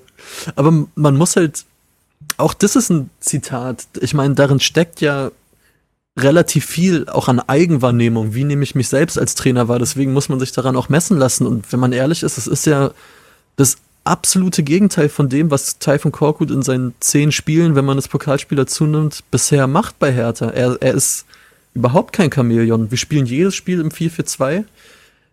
Wladimir Darida, okay, er hat, auch jetzt wieder eine Vorlage gegeben. Er steht jedes Spiel in der Startelf. Ich sehe überhaupt gar keine Variabilität oder Anpassungsfähigkeit an den Kader und ich finde, das hast auch du nicht auch an den Gegner übrigens. alles auch nicht an den Gegner, richtig. Und was du auch gerade schon äh, gut ausgeführt hast, finde ich, ähm, die Stärken, die dieser Kader haben könnte, wenn man gewisse Spieler anders einsetzt, werden fast schon so unterdrückt, weil man einfach keinen Rahmen findet, in dem die zur Entfaltung kommen könnten. Und es ist jetzt so ein bisschen das eingetreten, wovor wir, glaube ich, alle ähm, Angst hatten sozusagen, wo der Trainerwechsel kam, dass man dachte, ja gut, Korkut, der ist ja immer ganz okay gestartet. Der ganz okay Start, der beläuft sich bei Hertha jetzt allerdings nur auf vier, fünf Spiele. So neben diesem Dortmund-Sieg hast du auch Arminia Bielefeld geschlagen, aber ich würde sagen, an dem Tag hat Arminia Bielefeld vermutlich die schlechteste Saisonleistung abgeliefert. Ja. Also die schlechteste eigene Saisonleistung. Auch da hast du ehrlich gesagt das 2 zu 0, ja, es war schon ein verdienter Sieg, aber auch der kam dir jetzt nicht zugeflogen. Im Endeffekt hast du zehn Spiele, zwei Siege und klar verbessern wir uns offensiv ein bisschen und klar funktioniert jetzt mal ein Doppelpass und es gibt ein paar mehr Torchancen. Aber hey, ganz ehrlich, wir haben in den neun Bundesligaspielen zumindest elf Tore erzielt. Das, das ist jetzt nichts Tolles. Das ist ein ganz, ganz normaler Wert für ein Bundesliga-Team. Und man muss auch ehrlich sagen, und ich weiß, wir Herr Tana, wir sind wirklich einfach gebrandmarkt, was Offensivspiel angeht. Wir haben schon Phasen erlebt, da hat es quasi nicht existiert. Natürlich nehmen wir jede Torchance und jeden Schuss gerne hin. Wir, wir dürsten ja fast schon danach, wenn man so will. Aber abgesehen von der Bochum-Halbzeit sind, ist Hertha offensiv nicht mal Bundesliga-Mittelmaß. Wenn du allein mal eine halbe Stunde in irgendein anderes Bundesligaspiel reinguckst, dann merkt man relativ schnell, oh, okay, das, was ich bei Hertha gestern so gut fand, das machen ja alle anderen irgendwie auch. Ähm, lange Rede, kurzer Sinn, der Trainerwechsel ist verpufft. Es hat sich nichts verbessert. Du spielst, wie gesagt, vielleicht offensiv ein wenig attraktiver. Dafür sind die Defensivprobleme samt den ganzen individuellen Patzern, von denen Korkut übrigens mal versprochen hat, dass sie nicht mehr vorkommen, äh, sind nicht abgestellt sind worden. Schwierig, ja. Wirklich, die sind nicht abgestellt worden, im Gegenteil. Ähm, und jetzt stehst du hier nach zehn Spielen. Geworden. Die sind Korkut, genau. Jetzt stehst du hier nach zehn Spielen mit Typhon Korkut und fragst dich, okay, ähm, was ist das jetzt? Und vor allen Dingen, wie geht's weiter? Und die Frage, die sich dann vor allen Dingen wahrscheinlich auch Friedi Bobic stellen muss, hat man den Glauben daran, dass Typhon Korkut der Trainer ist, der, also entwickelt sich da noch was? Passiert da noch was? Oder war es das? Weil ich habe ehrlich gesagt das Gefühl, der Mann weiß selbst gerade nicht so richtig, was er, wo er anpacken soll. Und dann sind wir wieder bei dem Punkt, und das ist halt eine dieser tausend Zwickmühlen, die es bei Hertha gibt seit den letzten drei Jahren wenn du jetzt wieder den Trainer wechselst, keiner garantiert uns, dass es dann besser wird. Dann hast du wieder vier Neuzugänge, die im Winter gekommen sind, die zwei Spiele mit einem Trainer gemacht haben und plötzlich ist wieder alles anders. Für die Eingewöhnung auch nicht gut. Was du gerade machst, hat man das Gefühl, kannst du eigentlich nur falsch machen. Weil ich glaube nicht, dass es unter Korkut besser wird, aber ich glaube auch nicht, dass wenn jetzt ein neuer Trainer kommt, es müsste sich vor allen Dingen erstmal einer finden, der diesen Job mhm. nimmt, dass das besser wird. Also es ist äh, zum Haare raufen, echt. Ja, vor allen Dingen auch ein Trainer, der sagt, ich mache nur bis zum Saisonende, weil ich ja glaube, dass Friedi Bobic einen langfristigen Plan hat ähm, für diesen Verein, was ja auch mal schön ja. zur Abwechslung ist, der aber, wie gesagt, zerbricht, wenn du absteigst. Aber du, welcher Trainer sagt jetzt, nee, also noch so ein letztes Saisondrittel? So, das, es gibt ja diesen klassischen Feuerwehrmann in der Regel nicht mehr. Den einzigen, den du gefunden, den du gefunden hast, war Typhon Korkut. Das, es gibt ja einen Grund, warum man Typhon Korkut war es mal Bruno Labbadia auch. Ja, wobei Bruno Labbadia auch anderthalb Jahre unterschrieben hat. Glaube ich. Das stimmt, ja, das stimmt. Ja. Ähm, so, also es gibt ja, also Bobic wollte quasi, also für Bobic galt, die Saison irgendwie durchbringen. Die ersten Setzkeimlinge irgendwie reinbringen, ne, mit Richter, mit Björkan, mit Serda. Ähm, und dann äh, mit Paldada, der wurde mir jetzt irgendwie in Schoß gesetzt, da kann ich jetzt auch nicht mehr so viel machen. Schmidt und Kovac hatten keine Zeit. Äh, machen wir. Und dann ziehen wir das jetzt irgendwie durch und diese Talfahrt, da, das kommen wir irgendwie schon am Ende heil raus. Stellte sich heraus mit Paul Dardai, hm, gut, wir wissen alle nicht, ob man jetzt nicht sogar drei Punkte irgendwo besser dastünde oder so, aber sei es drum, ist ja voll, vollkommen sinnlos, die Diskussion. Und dann dachte man sich mit Typhon Korkut, ja, dann kleben wir halt irgendwie ein Pflaster auf die Saison. Batz! So, aber dieses Pflaster hat sich eigentlich mittlerweile wieder völlig gelöst. Du hast wieder diesen offenen Bruch.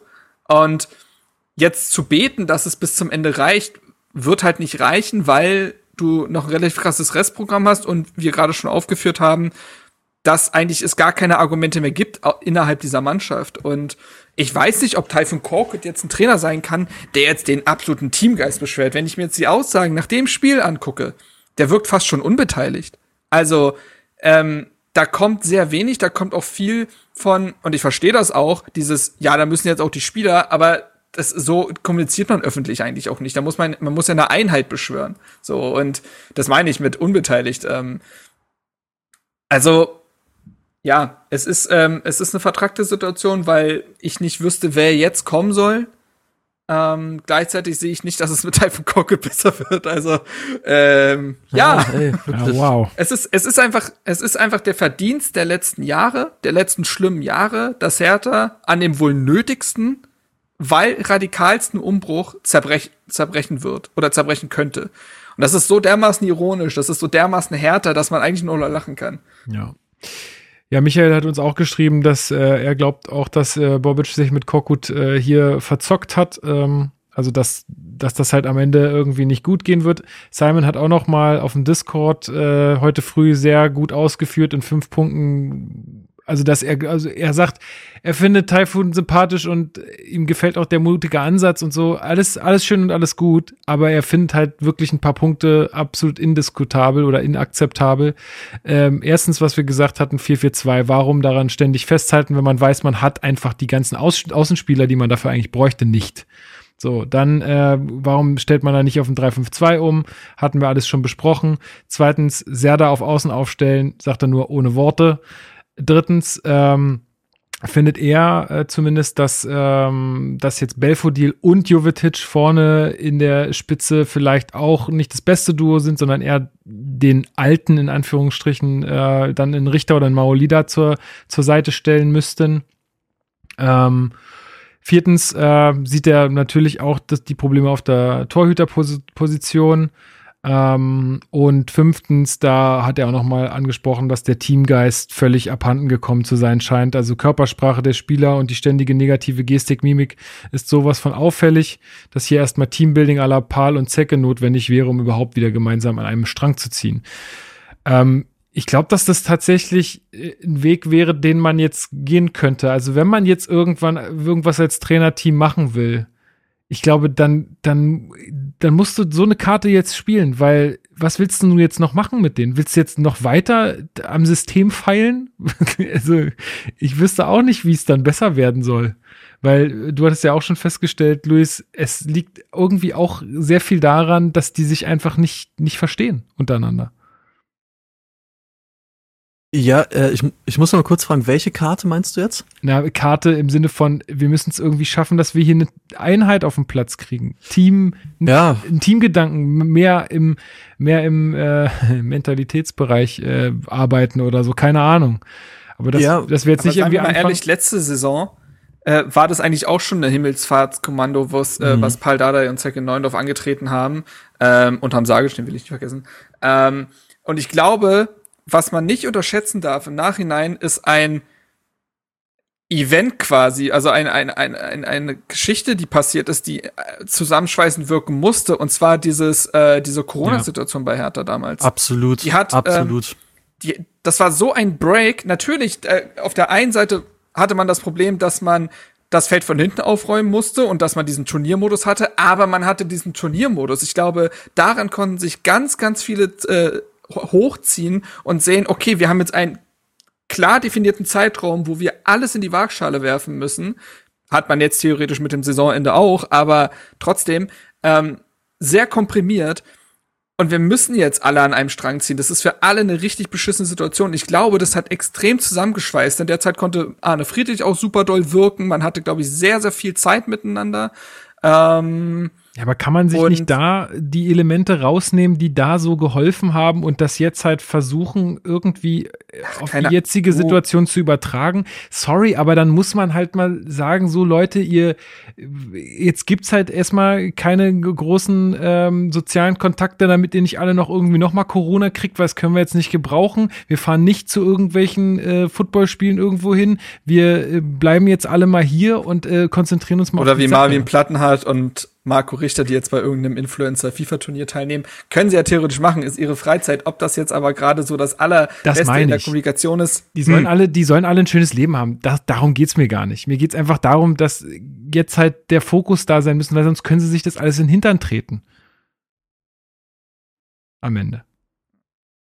Ja, voll. Äh, es, es ist wirklich woher soll es kommen? Das ist, das ist, finde ich, also wenn ich, und ich denke viel über Hertha nach, wie wir wahrscheinlich alle, die Frage stellt sich bei mir am Ende immer, woher soll es kommen? Woher soll plötzlich eine spielerische Qualität zusammen mit einem System kommen, die uns irgendwie ein bisschen klettern lässt in der Tabelle? Woher soll dieser Teamgeist jetzt kommen, wenn du eh in einer Negativspirale steckst? Und die einzige Hoffnung, die ich habe, ist im Endeffekt, dass genau das der Fall ist, dass du halt dadurch, dass eh alles so schlecht läuft, läuft irgendwann so eine Anti-Haltung entwickelst und so eine jetzt erst Recht-Haltung, so wie es halt in der, ähm, in der Quarantäne letzte Saison passiert ist. Aber anders kann es kann es mir schwer vorstellen, weil du du hast ja keine Erfolgserlebnisse zusammen. Du brauchst die ja und du du hast keine.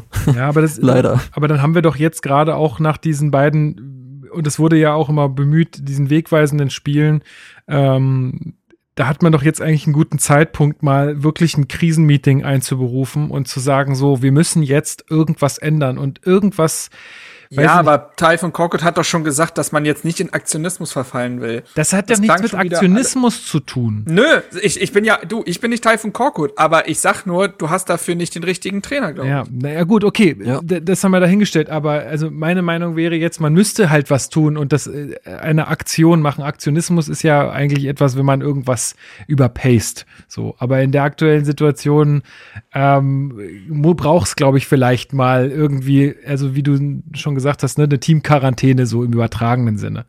Ja, ähm, dass man mal irgendwie auch unkonventionelle Mittel bemüht. Ähm, keine Ahnung, ich weiß es nicht. Ich bin ja auch da nicht, bin ja kein Fachmann. Aber ich sehe, wie ihr halt einfach sonst keine, keine Besserung. Ähm, so.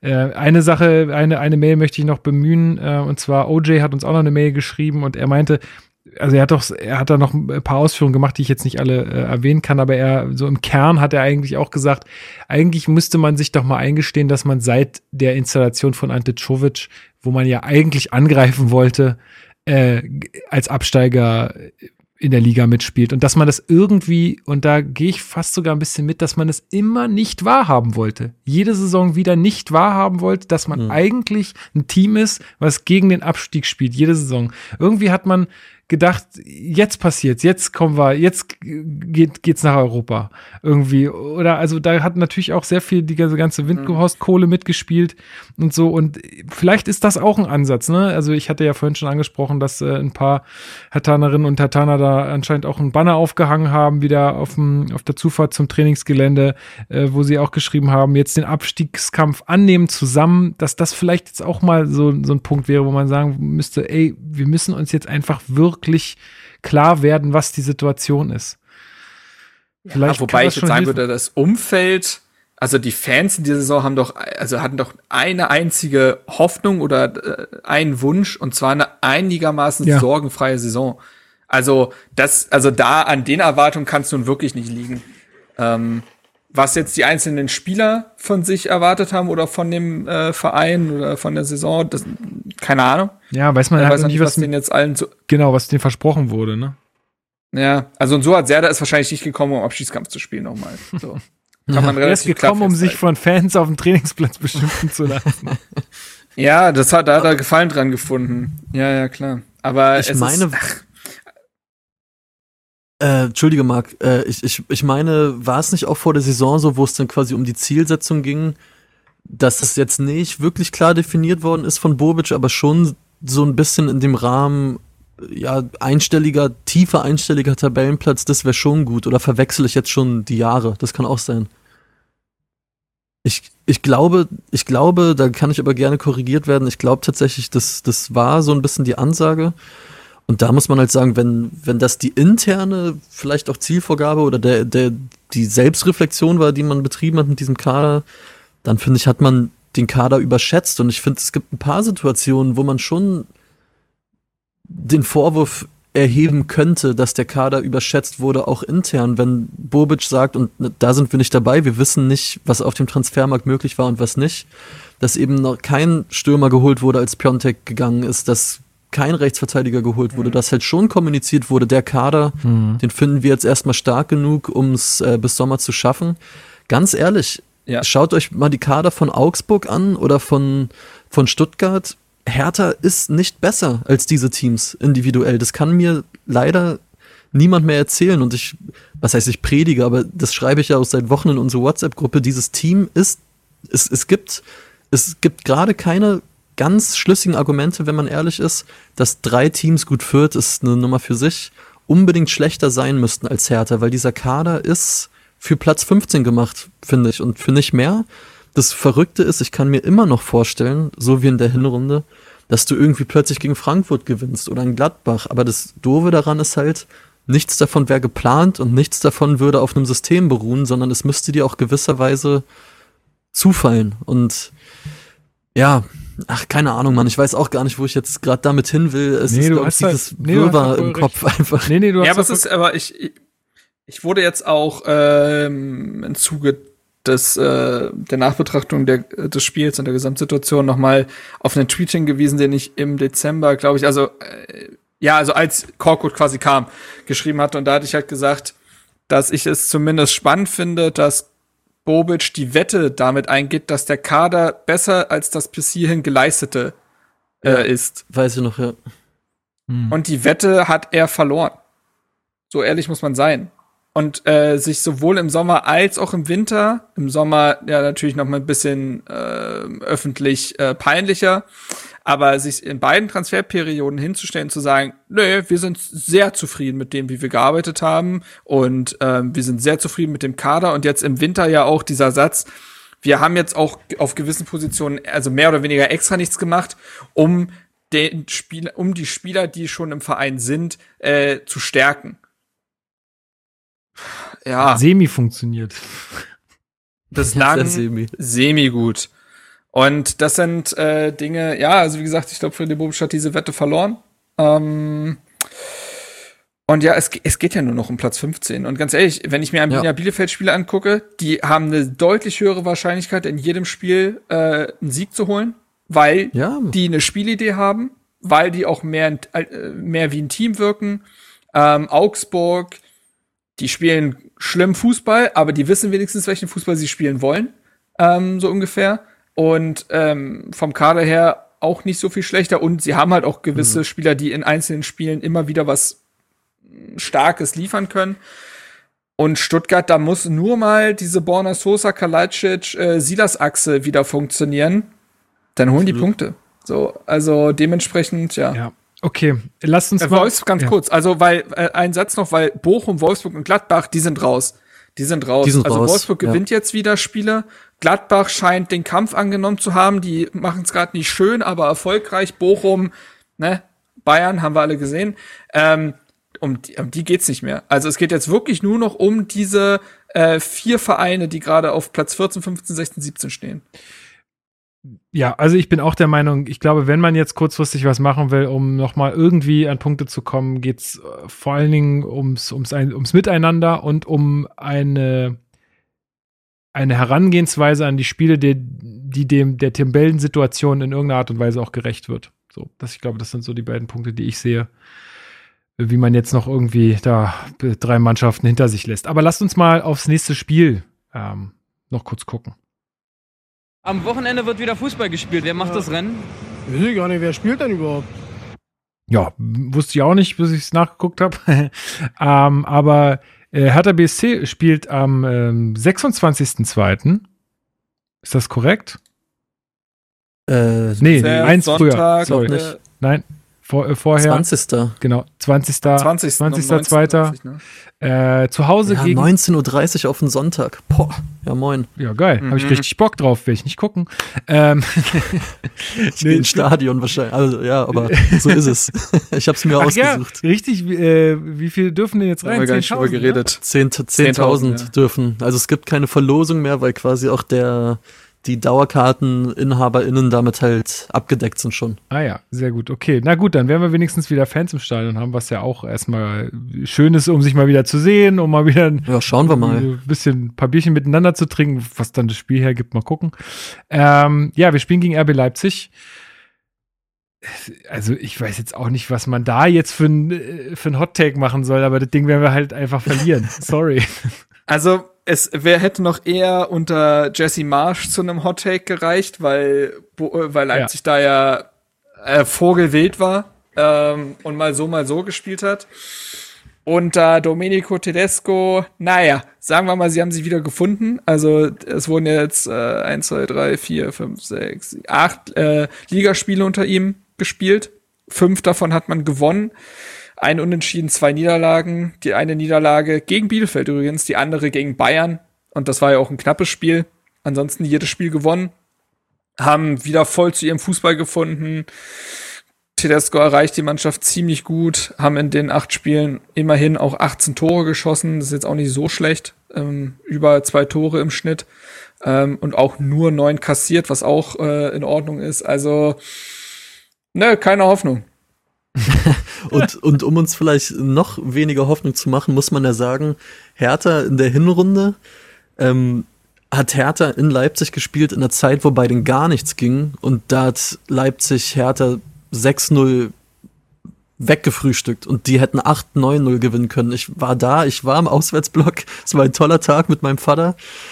Ähm, also Leipzig mit diesen ganzen super schnellen Spielern und technisch starken Spielern ist halt genau das Gegengift für, für unsere Viererkette. Ähm, ja, wird nix. Ja, geil.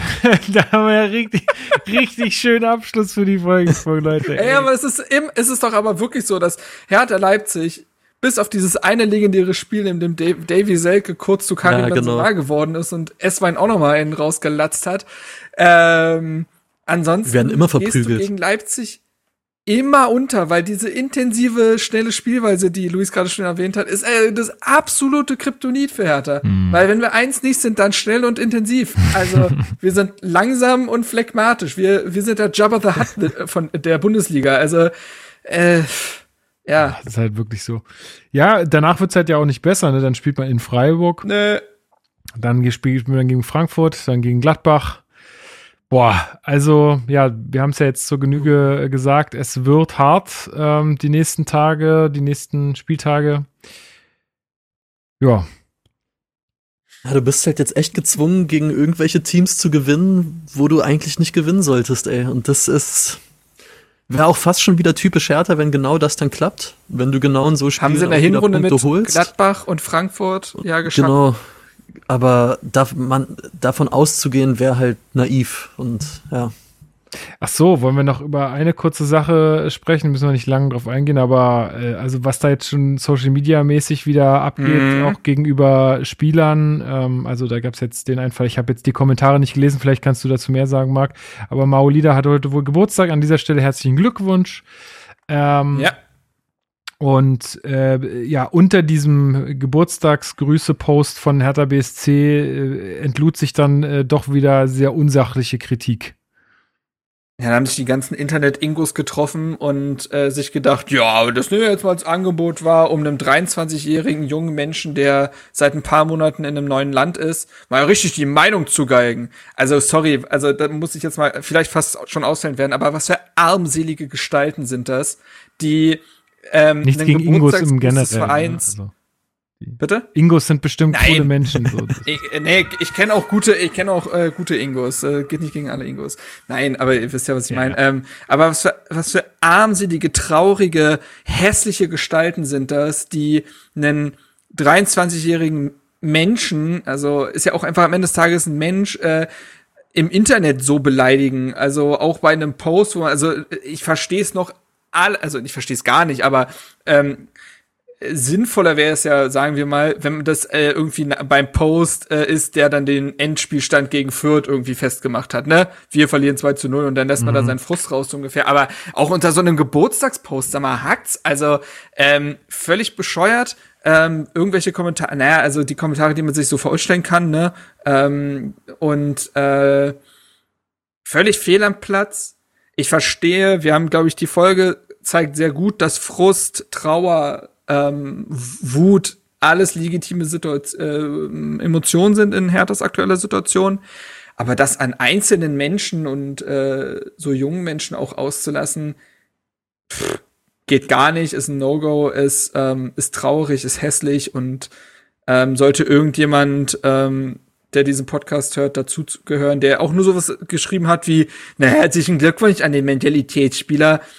Ja, alles klar. Also, Mann, also, ich wirklich, das, da werde ich so sauer. Da werde ich so sauer. Maximilian Mittelstädt hat letzte Saison seinen Instagram-Account für eine Zeit äh, deaktiviert, weil die Hass, der Hass im Netz zu stark geworden ist. Sag mal, wo sind wir denn? Also ja. wir wissen ja alle, wie äh, das Internet funktioniert und dass es auch ein Spiegel der Gesellschaft ist, besonders wenn du dann dich auch un äh, unter einem anonymen Account dann da aus äh, irgendwie ausmüllen kannst. Aber meine Fresse. Ja, das macht, meistens, als ob das in irgendeiner Welt leistungsfördernd wirkt. Meistens die Leute mhm. mit irgendwelchen kryptischen Namen und äh, irgendwelchen äh, komischen Profilbildern, äh, die nicht, die nicht sie abbilden, sozusagen. Ja. Wenn man da schön anonym ja, haten kann. Ich, ich, also ich glaube auch, also helfen dabei, dass Misan Maolida jetzt besser Fußball spielt, da, das wird's nicht. Also nee. davon kann man klar ausgehen. Und auch wenn der Quervergleich vielleicht ein bisschen schwierig ist, aber ich habe ja ein Jahr bei einem Profi-Basketball-Club hier gearbeitet, bei Alba und sehr viel mit Profisportlern zu tun gehabt und die lesen sowas. Das sind keine kalten Ablieferer und Gestalten, denen alles egal ist, sondern die setzen sich schon damit auseinander, was man von denen hält und ähm, ich find's schade für ihn. Der hat Geburtstag, ey, und es ist, ja, kann bei allem nur zustimmen, was Marc sagt. Ich find's einfach schade und traurig. Ja, Gut, äh, schade und traurig, das trifft ganz gut. Äh, insgesamt, glaube ich, bei Hertha BSC. ähm, ja, äh, ich glaube, damit haben wir aber auch alles an dieser Stelle besprochen. Ich glaube, wir, können, wir könnten jetzt wie immer noch drei Stunden weiterreden. Ähm, wir werden die nächste Gelegenheit dazu haben am kommenden Montag. Ähm, ich glaube, wir machen die Folge jetzt hier zu. Was sagt ihr? Haben wir noch irgendwas vergessen? Nein, denke nicht. Nee. Alles klar, Luis, dann äh, danke ich dir sehr, äh, dass du die Zeit gefunden hast. Äh, hat mir wirklich sehr viel Spaß gemacht, auch wenn es äh, nicht so lustige Themen sind, aber ähm, das äh, war schön, dass du hier mit dabei warst. Du darfst gleich noch einen Song auf die Playlist setzen. Jo. Äh, und äh, Marc, ja, dir auch wie immer vielen Dank. Äh, lest ähm, Marcs Artikel auf rbb24.de, verlinke ich euch auch. Ähm, da solltet ihr richtig viel draufklicken, weil da, da gucken die dann auch drauf, wie oft wird sowas geklickt. Da könnt ihr ihn ein bisschen unterstützen. Äh, ja, vielen Dank dir auch, dass du hier wieder mit dabei warst. Ja, danke, danke. Ich hatte im Januar, glaube ich, äh, es gibt immer so ein Screening ähm, äh, der Klicks und so weiter ähm, und Social Media Aktivitäten, wo ich jetzt im E-Mail-Verteiler bin. Und einer meiner Artikel im Januar war der erfolgreichste im gesamten Sportressort. Da muss ich, da muss ich die Krone, die will ich behalten, Leute. Ja, ja geil. Also schön, geil. schön klicken. Ich habe jetzt einen Ruf zu verlieren. ja, sehr gut. Nee, das, das, das hört, hört sich doch gut an. Alles klar, dann sage ich auch äh, vielen, vielen Dank äh, an euch alle da draußen, dass ihr uns äh, trotz äh, dieser Schlechtleistung von Hertha BSC immer wieder hier zuhört. Ähm, passt auf euch auf, bleibt schön gesund. Ähm, ja, und ähm, dann hoffen wir mal, dass wir irgendwann dieses Tal auch mal wieder verlassen. Äh, ja, vielen Dank fürs Zuhören, vielen Dank für eure ganzen Zuschriften. Es ist äh, eine große Freude. Wenn man sich schon nicht über Hertha freuen kann, dann ist das eine sehr große Freude. So, Luis, du darfst die Leute jetzt äh, verabschieden und in ihren Tag entlassen. Jo, äh, erstmal auch nochmal an euch natürlich vielen Dank. Macht mir wirklich immer großen Spaß, egal ob als Zuhörer oder hier als äh, Teilnehmer. Äh, hilft, hilft wirklich. Äh, es hilft, mit der Situation klarzukommen. Und als Song, äh, wir haben im Vorgespräch schon ein bisschen drüber gesprochen. Gestern war es Super Bowl und mein Moment bei der Halftime-Show war, wie 50 Cent von der Decke hängt, wie, wie im In the Club-Video, weil das einer meiner ersten Songs ist, die ich als Achtjähriger hoch und runter gehört habe. Und ist halt auch einfach ein Banger, deswegen werfe ich nochmal In the Club von 50 Cent drauf. Sehr geil. Stark. Sehr, sehr geil. Stark. Also, hau he.